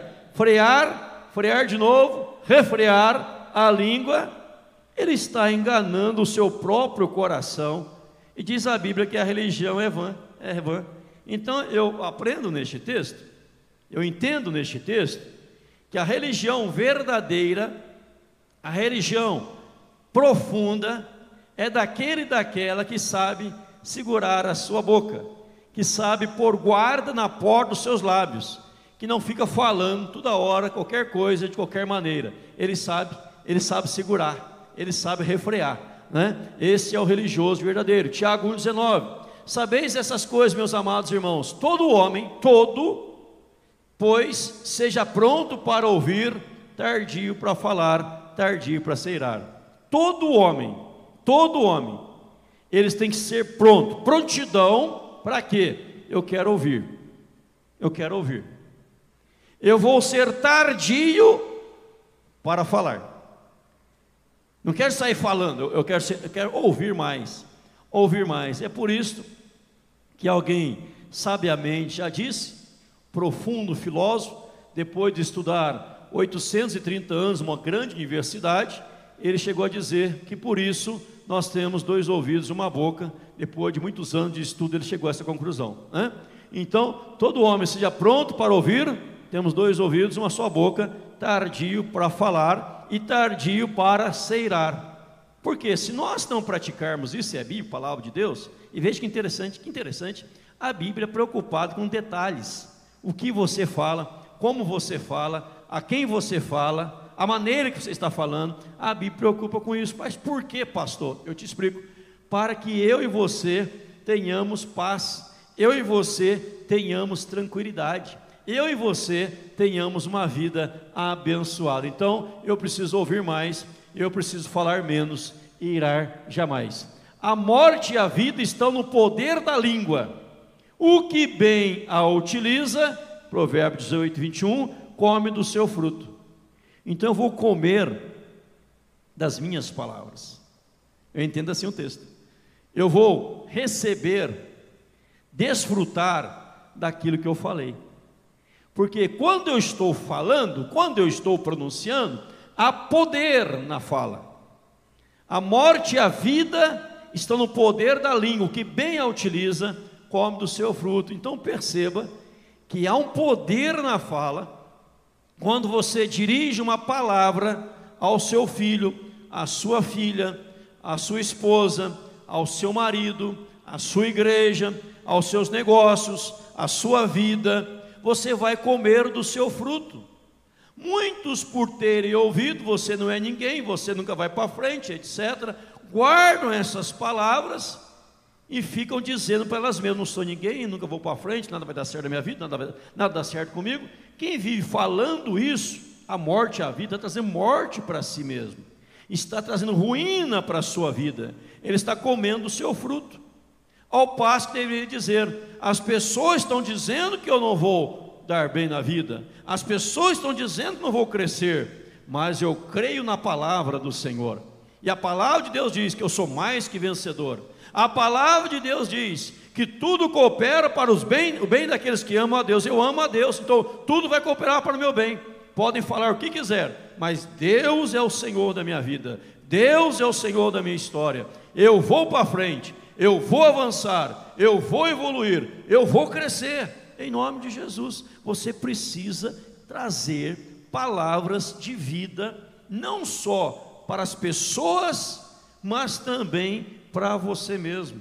Já experimentei isso, isso é uma grande verdade, e você abençoa a sua vida tremendamente em nome de Jesus. Peço licença contar uma ilustração pessoal minha. Eu, quando jovem, há uns 15 anos atrás, quando jovem, bem jovem, uns 15, 14 anos atrás, eu, eu sou bem jovem ainda. Alguns riram, não sei porquê, né? né? Mas eu sou bem jovem ainda. Há uns 15 anos atrás, eu falei que eu ia ser pastor. Eu ouvi de muitos, você não dá para pastor, você não serve. Porque eu era muito acanhado, muito tímido. Eu, você não dá certo. E muitos falaram o contrário. Mas eu cria comigo, eu vou ser, porque Deus está chamando, Deus é Senhor da minha vida, Deus abre as portas, etc. Tinha que cursar o seminário, Campinas, entrar no seminário vestibular. Tinha 15 dias para me preparar, tinha prova de conhecimentos gerais, prova de inglês, prova de outros idiomas, prova de um monte de prova, e a média 8 para entrar. Eu tive 15 dias para estudar algumas línguas, me preparar, Falei, mas se, algum, se alguém passou, também passa. Eu não sou melhor que ninguém, ninguém é melhor do que eu. Nós somos todos iguais, todos filhos de Deus. Se alguém passa, também passa. Coloquei isso na minha mente. E entrei, passei para a glória do Senhor. Passei de primeira, primeira prova, etc. Hoje é mais fácil o seminário, hoje é mais tranquilo. Né? Mas Deus abençoou. Por quê? Porque eu, eu não permiti que palavras negativas viessem à minha mente. Palavras destrutivas viessem à minha mente. Você tem capacidade, você é ungido. O mesmo que eu usava para mim, você pode usar para você. Ninguém é melhor do que você. E você também não é melhor do que ninguém, nós somos todos iguais. Deus não tem filhos prediletos, Deus tem filhos. Se você se esforçar, Deus vai te abençoar, as portas vão abrir, as coisas vão acontecer e você vai para frente em nome de Jesus. Mas você ficar dizendo, ah, eu não sou, sou um coitadinho, eu não dou certo, nada dá certo na minha vida, eu sou um fracassado. Você fica falando isso, você atrai essas coisas ruins para a sua vida. E você está se auto-prejudicando, auto-sabotando estragando a sua própria vida, a sua própria existência. E você precisa dizer: Eu sou vencedor. Então, palavra, se há poder na palavra, se a morte e a vida estão no poder da língua, o que bem a utiliza, come do seu fruto. Então, você que cuidou da mente, também precisa cuidar dos seus pensamentos. Hoje de manhã estava chegando em Cascavel, os irmãos de manhã tinha uma chuva muito forte, e o piloto, sabiamente, ele disse: Olha, nós estamos chegando em Cascavel, preparando para a aterrissagem, né? preparando para descer, etc. Cascavel está totalmente coberta, totalmente coberta, não dá para enxergar nada mas nós temos as mínimas condições para descer pelos instrumentos. Totalmente coberto, chovendo, mínimas condições para descer pelos instrumentos, mas nós vamos fazer um pouso tranquilo e suave. Pensei, mas mínima condição para descer no instrumento tem. Totalmente coberta a cidade. E ele disse o piloto: não, vamos fazer um pouso tranquilo e suave. Falei, que bacana, olha que coisa interessante. A morte e a vida estão no poder da língua. E quando chegando próximo ao aeroporto de Cascavel, estava tudo fechado, mas bem próximo, as nuvens, para lá e para cá as nuvens, enxergando perfeitamente o aeroporto, perfeitamente tudo. Olha o poder da palavra. Olha o poder da palavra. E aquela palavra dele deixou todo mundo tranquilo no, no avião. Todo mundo tranquilo no avião, ninguém ficou preocupado, todos estavam tranquilos. Não houve nem nada de turbulência, nada de turbulência, nada, nada. Eu trago isso para quê? Para dizer para você que a morte é vista no poder da língua. Mas imagine se levanta alguém e fala assim: olha, não vai dar certo, nós vamos cair, não é, mínimas condições, não tem jeito, vão descer em Foz do Iguaçu, em Porto Alegre, não sei na onde, vamos para outro canto. Nós vamos fazer uma aterrissagem maravilhosa, um pouso tranquilo e suave, fiquem tranquilos. Ele até brincou, e vou até soltar o freio dessa bagaça. O povo deu risada. Situações que te levam a proferir uma palavra de vida. É lógico, evidente, evidente, se ele percebesse que não tinha condição de pousar, ele iria conduzir a aeronave para outra cidade mas ele trouxe tranquilidade para, os, para as pessoas, para que todos ficassem tranquilos. Às vezes há uma situação difícil na sua frente, uma situação complicada, e você começa a falar de, co de coisa negativa. Aí piora aquela situação, o sofrimento antecipado, sofrimento desnecessário, e nada daquilo vai ocorrer. Como chegamos, as nuvens, cada um foi para um canto, e a vista estava maravilhosa, até eu pousaria aquela aeronave daquele jeito, dentro do instrumento automático. Até o estulto, quando se cala, é tido por sábio. O que cerra os lábios por sábio. Cala-te, né? A Bíblia aqui, ó. Até o estudo, quando se cala. O estudo. Ele calou, ele cerrou os lábios. Diz a Bíblia que ele é sábio. Entra numa discussão. Como termina a discussão? Um tem que ficar em silêncio. A mulher e o marido começam a discutir. Um, o marido e a mulher, quem for mais sábio, fica, fica quieto, fica quieto, fica quieto. Aí o outro está lá discutindo, sozinho. E fala um monte de besteira, fala um monte de coisa. O outro está calado. Está acontecendo isso com você? Fica calado. Aí o que falou um monte de coisa fica pensando assim: por que, que eu falei aquilo? Estou errado, não estou certo. Porque o outro não retrucou brasas vivas sobre a cabeça. Mas se um está falando e o outro quer falar também, um está gritando e o outro quer berrar, e um chama o pai na conversa, outro chama a mãe na conversa, bisavô, tataravô na conversa, e começa a lembrar datas de coisas negativas, o casal se arrebenta. Porque até o estulto, o estulto, quando se cala, é tido por sábio que cerra os lábios. Então tem hora que tem que cerrar os lábios. Fica quieto. Alguém te xingou no trânsito, você fica quieto. Alguém te deu uma fechada, você fica quieto. Você não vai bater boca com ele, vai adiantar o que? Nada. Nada. Então veja que nós precisamos aprender a cerrar os lábios. Cerrar os lábios. O pastor Hernandes disse que um dos, uma das regras para o casal não brigar é uma garrafa cheia de água que ajuda a evitar briga do casal. Alguém perguntou: como assim, pastor? Na hora da discussão, você pega um copo, enche de água e coloca na boca e não engole. Fica a boca cheia de água. Vai acabar a briga, você não tem como falar, com a boca cheia de água. Então você ficou mudo, né? Ficou calado. É preciso aprender a ficar calado. Há tempo de falar e tempo de calar. Aquele e aquela que aprendeu a ficar calado, ele vai ter vitória na sua vida. Quem diz isso? Nosso querido Eclesiastes 3,7. Tempo de rasgar, tempo de cozer, tempo de estar calado e tempo de falar. Quando é a hora de falar, fala. Mas quando chega a hora de ficar calado, tem que ficar calado. Fica calado, fica em silêncio, não fala nada. Não precisa falar. Deixa Deus conduzir. Eu volto a José. Imagina você comigo, meu querido, minha querida, se José saísse falando um monte de besteira. Ele ia estragar o relacionamento, ele ia estragar tudo. Então tem época, momento, que é tempo de ficar calado. Eu contei aqui no culto das 5 horas, das 17 horas, que eu preguei também essa mesma pregação, o culto das 5, eu repito, às 19,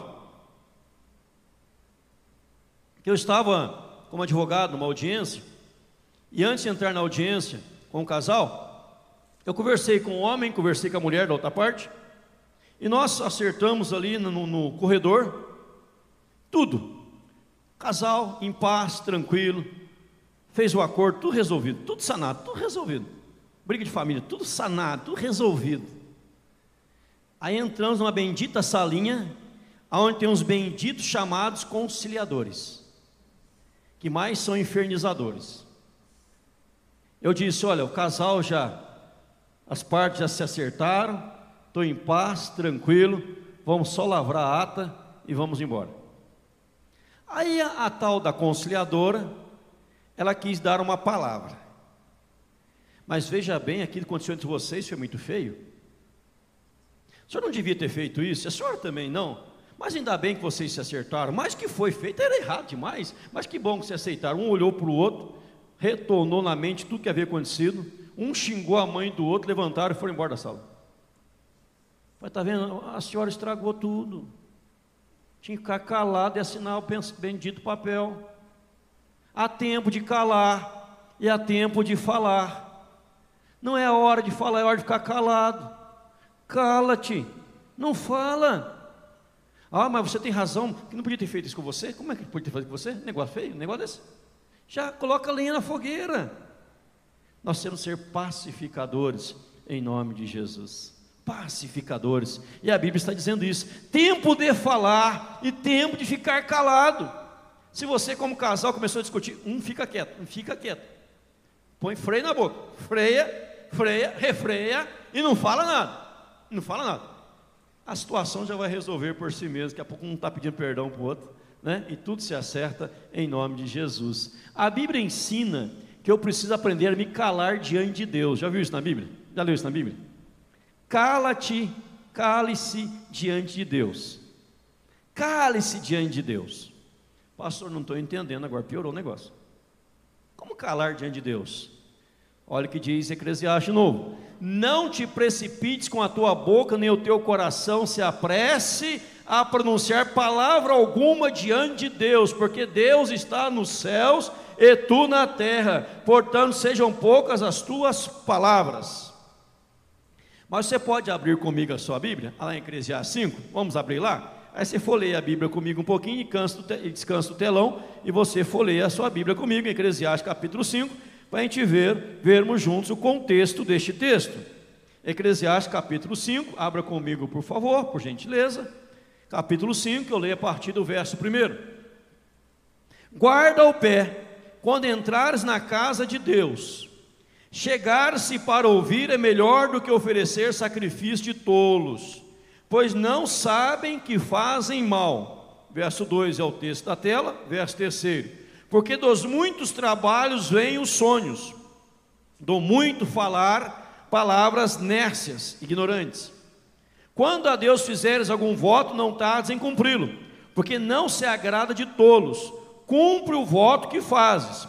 Melhor é que não votes do que votes e não cumpras. Não consintas que a tua boca te faça culpado, nem digas diante do mensageiro de Deus que foi inadvertência. Por que razão se iraria Deus por causa da tua palavra, a ponto de destruir as obras das tuas mãos? Portanto, como na multidão dos sonhos a vaidade, assim também nas muitas palavras, tu, porém, teme a Deus. O que a Bíblia está dizendo? Então você chegou diante de Deus, você fica calado. Não estou entendendo, pastor. Vamos ajudar você a entender. Você está com um problema. Você quer a solução daquele problema. Você está numa crise e você quer ver a solução da crise. Você quer uma benção urgente, urgentíssima, e você quer a benção para ontem. Então você quer agora a benção, a benção para ontem, eu não posso esperar mais. E na ansiedade de querer que Deus faça algo, você começa a prometer um monte de coisa para Deus.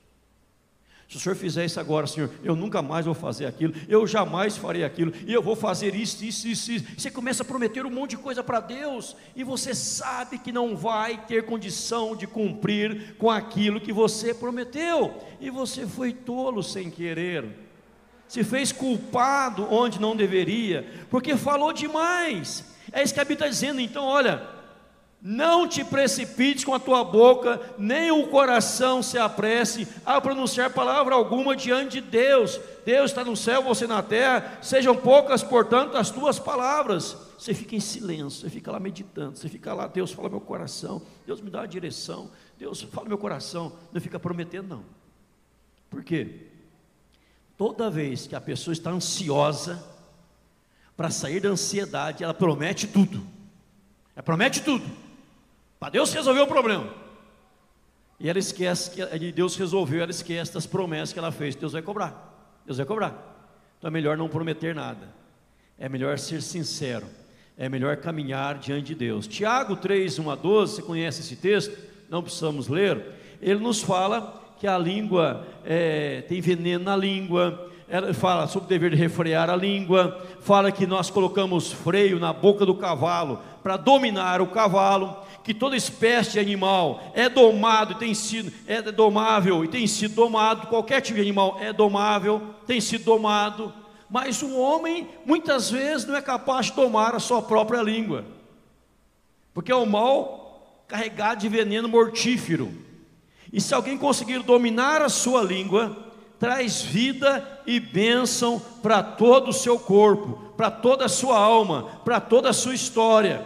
Que precisamos domar a língua, saber o que falar, que não falar, a hora que falar. Salmo nós lemos, nas palavras dos meus lábios, meditar do meu coração, sejam agradáveis na tua presença, Senhor, rocha minha e redentor meu. Está dizendo que, Senhor, que as minhas palavras sejam agradáveis diante de ti. E veja este outro texto aqui, Efésios 4, 29. Não saia da vossa boca nenhuma palavra torpe, palavra que de ofensa, indecorosa, contra os bons costumes, palavra suja, e sim unicamente a que for boa para edificação, olha o detalhe, conforme a necessidade, e assim transmita graça aos que ouvem. O que a Bíblia está ensinando? Três coisas. Primeiro, primeira coisa, não saia da vossa boca nenhuma palavra torpe, nenhuma. Então eu preciso cuidar de tudo que eu vou falar, de cada palavra que eu vou falar, eu preciso me cuidar. Nenhuma torpe pode ser nenhuma torpe. Eu não posso falar nenhum palavrão. São palavras torpes. Palavrões são palavras torpes. Xingamento, palavrão. No nervosismo, você fala um palavrão, você solta um palavrão. Ih, falei uma palavra torpe. Perdão, Senhor.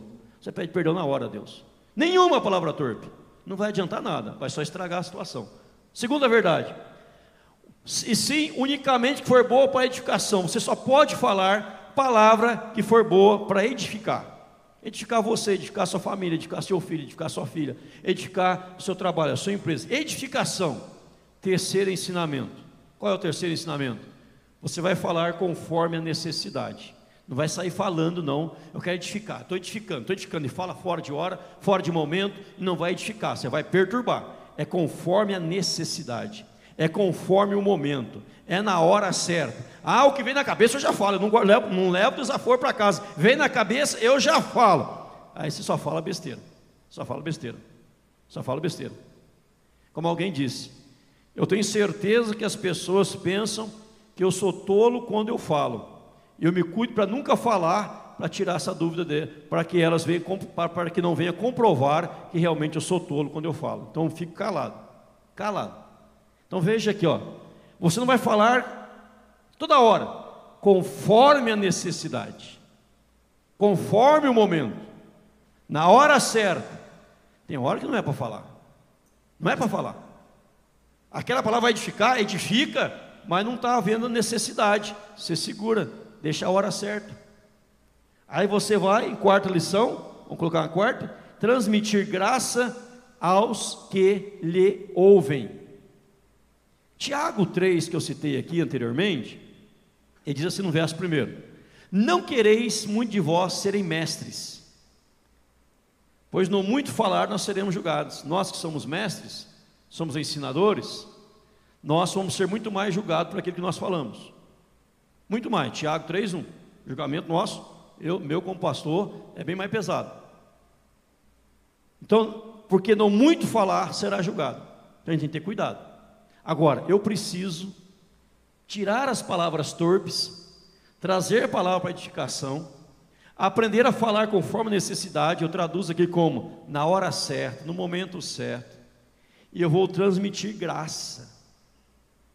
Porque a minha palavra tem que abençoar. Você não pode dizer para alguém: você é um imprestável, você não é ninguém, você é um fracassado, você nunca vai para frente, você. Eu estou prejudicando a pessoa. Isso não é verdade. Ah, esse casamento não vai dar certo, esse casamento está arruinado, esse casamento já era, esse casamento, esta empresa não vai para frente, essa empresa já era. Você traz prejuízo, desgraça, maldição para a empresa. Você tem que abençoar em nome de Jesus abençoar. E quando você começa a abençoar com as suas palavras, as portas se abrem e Deus derrama chuvas de bênção em nome de Jesus. Aí você pergunta, pastor, como que eu consigo isso? Você conseguirá olhando com os olhos espirituais e não com o olhar carnal. Olhe com os olhos espirituais, crendo no poder de Deus, na dimensão de Deus, no que Deus já fez, no que Ele é capaz de fazer, no que Ele fará, e você com fé em nome de Jesus, você vai abençoar. Você vai abençoar. Está passando por uma angústia, está passando por, uma, por um vale sombrio, está passando por uma tempestade na vida, está passando por uma luta terrível na vida, está passando por um momento complicadíssimo na vida. Mas você fala, Deus vai me dar a vitória em nome de Jesus. Deus vai me dar a vitória. Olha para Jó. Jó, olha o que Jó enfrentou. E veja Jó dizendo assim: Tenho já bem encaminhada a minha causa, estou certo que serei justificado. Vou ser justificado. Ele foi declarado justo. Porque ele encaminhou sua causa a Deus, ele não ficou reclamando, murmurando. Agora, se eu não aprender isso daqui, não cuidar bem da minha boca, dos meus lábios, nós vamos viver a vida inteira murmurando, reclamando, choramingando. Nada está bom, reclamamos de tudo. Tudo só reclama, só reclama, só murmura, só fica choramingando, só nada está bom, nada está bom. Aí vai piorar cada vez mais. Porque você tem que proferir bênção. Bênção para a sua vida, bênção para o seu cônjuge, bênção para os vossos filhos, nossos filhos, para as crianças, bênção para a sociedade, para a igreja, para o Estado, para o país, para o mundo, bênção em nome de Jesus. Porque a Bíblia diz: não saia. Quando ela fala, não saia da vossa boca, eu imagino, eu imagino que Paulo, quando escreveu isso aqui, ele pensava assim: tem hora que vem cada coisa para a gente falar, mas eu fecho a boca para não sair. Mas ele pensou um monte de coisa negativa. Pensou, pensou, pensou. Veio o pensamento, veio ruim, mas segurou a boca. Não vou falar. Não saia. Só pode sair aquilo que entrou, aquilo que já está lá dentro, aquilo que já está remoendo lá dentro. Mas ele segura. Eu não vou falar eu vou abençoar. Havia um homem que ele olhava para todo mundo e tirava a virtude de cada um. Ele nunca falava mal de ninguém. Digamos que a pessoa chegasse perto dele com uma roupa suja, maltrapilho, ruim, roupa feia. Ele olhava um botão daquela camisa, por exemplo, e via que botão é bonito. Falava, que botão bonito você está usando? Esse botão lindo seu da sua camisa. Ele olhava algo positivo para destacar. E alguém disse: ó, O senhor só fala bem das pessoas, eu nunca vi o senhor falando mal de ninguém. Eu creio que o senhor fala bem até do diabo. Ele diz: Pois é, ele tem uma perseverança, né? Como ele é perseverante, mesmo perdendo, ele é perseverante, ele não desiste. Até do diabo ele achou uma virtude miserável. Agora, se você não cuidar da sua boca, trará ruína para a sua vida. Nós ouvimos domingo passado: cuide da sua mente. Hoje estamos ouvindo, cuide bem da sua boca, do que você fala. Cuidou do pensamento, já vai ser traduzido nos lábios. Isso é poder dizer como salmista: as palavras dos meus lábios, meditar do meu coração, sejam agradáveis na tua presença, Senhor, rocha minha e redentor meu. Esta palavra é para te edificar, porque é uma palavra prática. Você não veio aqui para ouvir coisas do além, mas coisas que você pode ouvir e já praticar e ser abençoado em nome de Jesus. Amém, irmãos? Vamos orar? Curva a sua cabeça, feche seus olhos. Domingo que vem eu continuo. Vamos falar com Deus. Fala com Deus, fala, Senhor, me ensina a viver assim. Me ensina, Senhor, a praticar isto. Me ensina, Senhor, a desfrutar disto. Porque eu sei que eu serei abençoado. E você pode dizer para você: Eu sou um abençoado. Eu sou um abençoado. Seu casamento é abençoado. Seus filhos são abençoados. Sua família é abençoada. Seus negócios são abençoados. Tudo na sua vida é abençoado. Porque Deus já abençoou. Você é vencedor, maravilhosamente vencedor, agraciado pelo eterno em nome de Jesus. E peça, Deus, me ensine, E coloca Deus, guarda nas, na porta dos meus lábios, Senhor, guarda na porta dos meus lábios, não me deixa. Eu não quero falar, Senhor, nenhuma, nenhuma palavra torpe. Eu quero falar palavras que edificam. Mas me ensina a falar conforme a necessidade, no momento certo, na hora certa, em nome de Jesus, para que o Senhor seja glorificado e honrado. Que é meu desejo, é glorificar, honrar teu nome, em nome de Jesus. Vamos cantar uma canção. Quem quiser se colocar em pé, vamos adorar.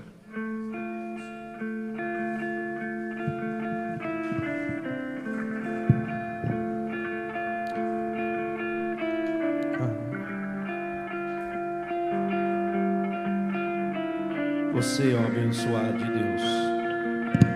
Que o Espírito Santo conduza nosso pensar, nosso falar, todo o nosso ser. Deixa Ele guiar. Eis-me aqui, eu Glórias. outra vez.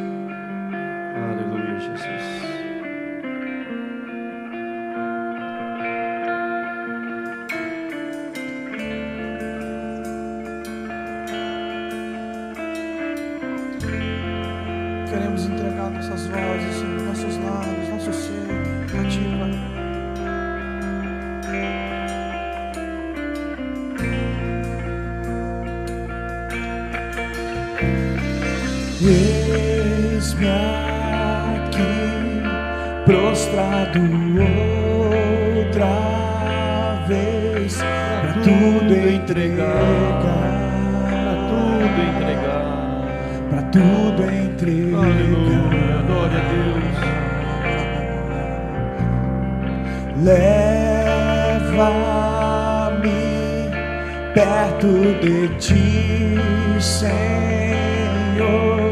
Anseio por ti, anseio por ti. Eu me rendo,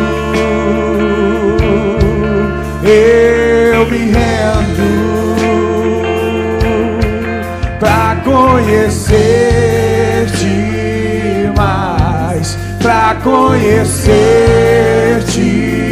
mais. Eu me rendo, eu me rendo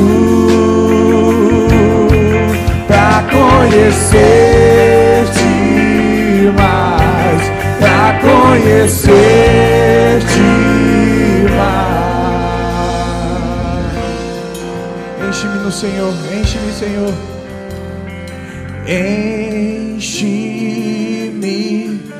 Graça e do teu amor, sacia meu ser,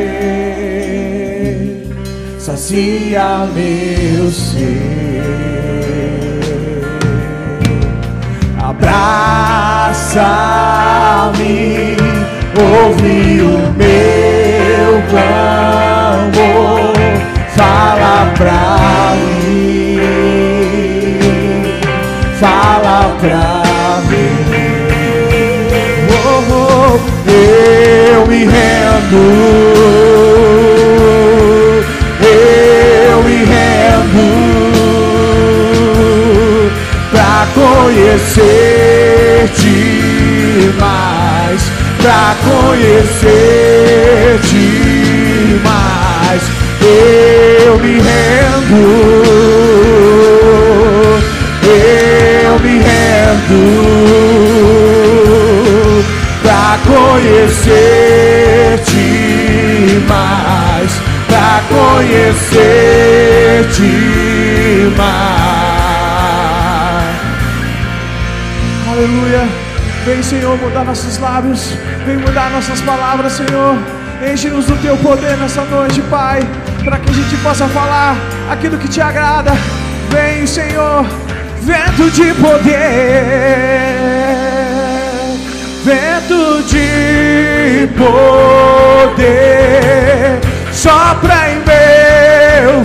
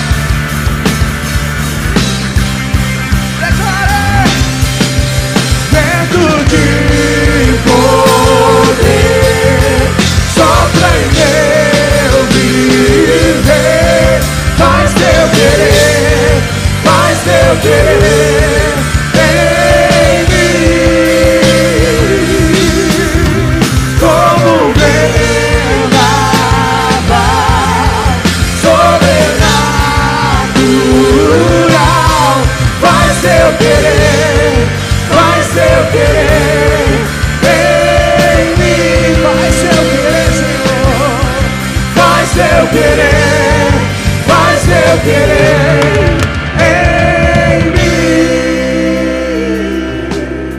Meu Deus e meu Pai, em nome de Jesus, faz o teu querer nas nossas vidas.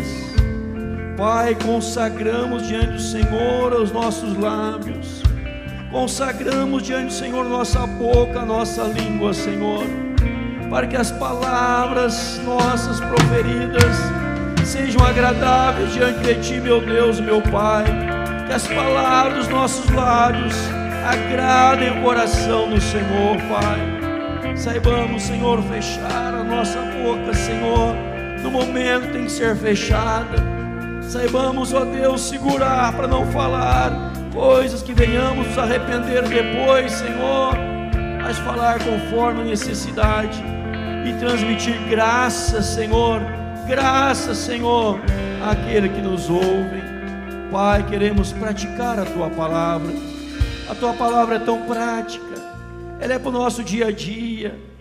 Não são teorias, filosofias, coisa do além.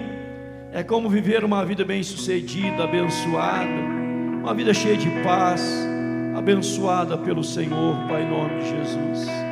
Aqui está o teu povo, Senhor. Abençoa cada um dos queridos e amados. Faz mais ricas bênçãos altos céus, em nome de Jesus e para a glória do Senhor Jesus. Que o Senhor te abençoe. Que o Senhor Aleluia. te abençoe Glórias a Jesus. e faça brilhar Aleluia. Cante esta bênção, recebendo-a.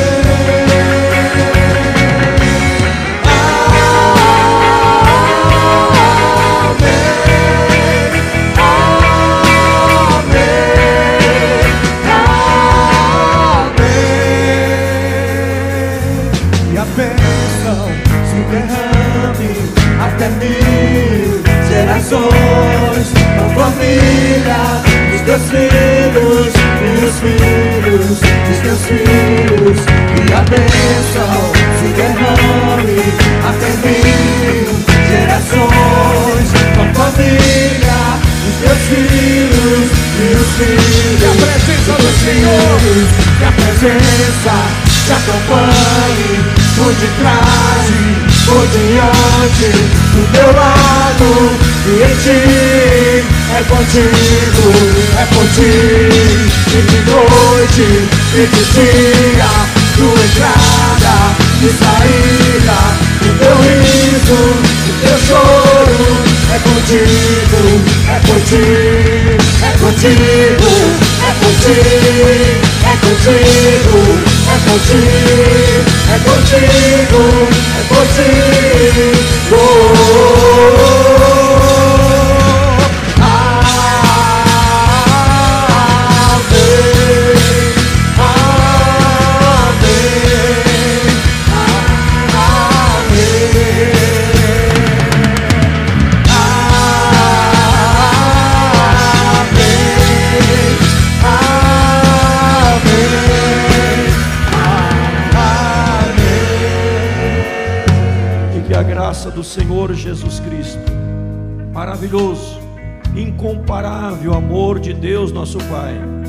Comunhão e as consolações do Espírito Santo repouse sobre cada um dos amados, hoje, agora e para todos sempre. Amém, Jesus. Deus abençoe, queridos. Vão com Deus. Ótima semana na presença do Eterno.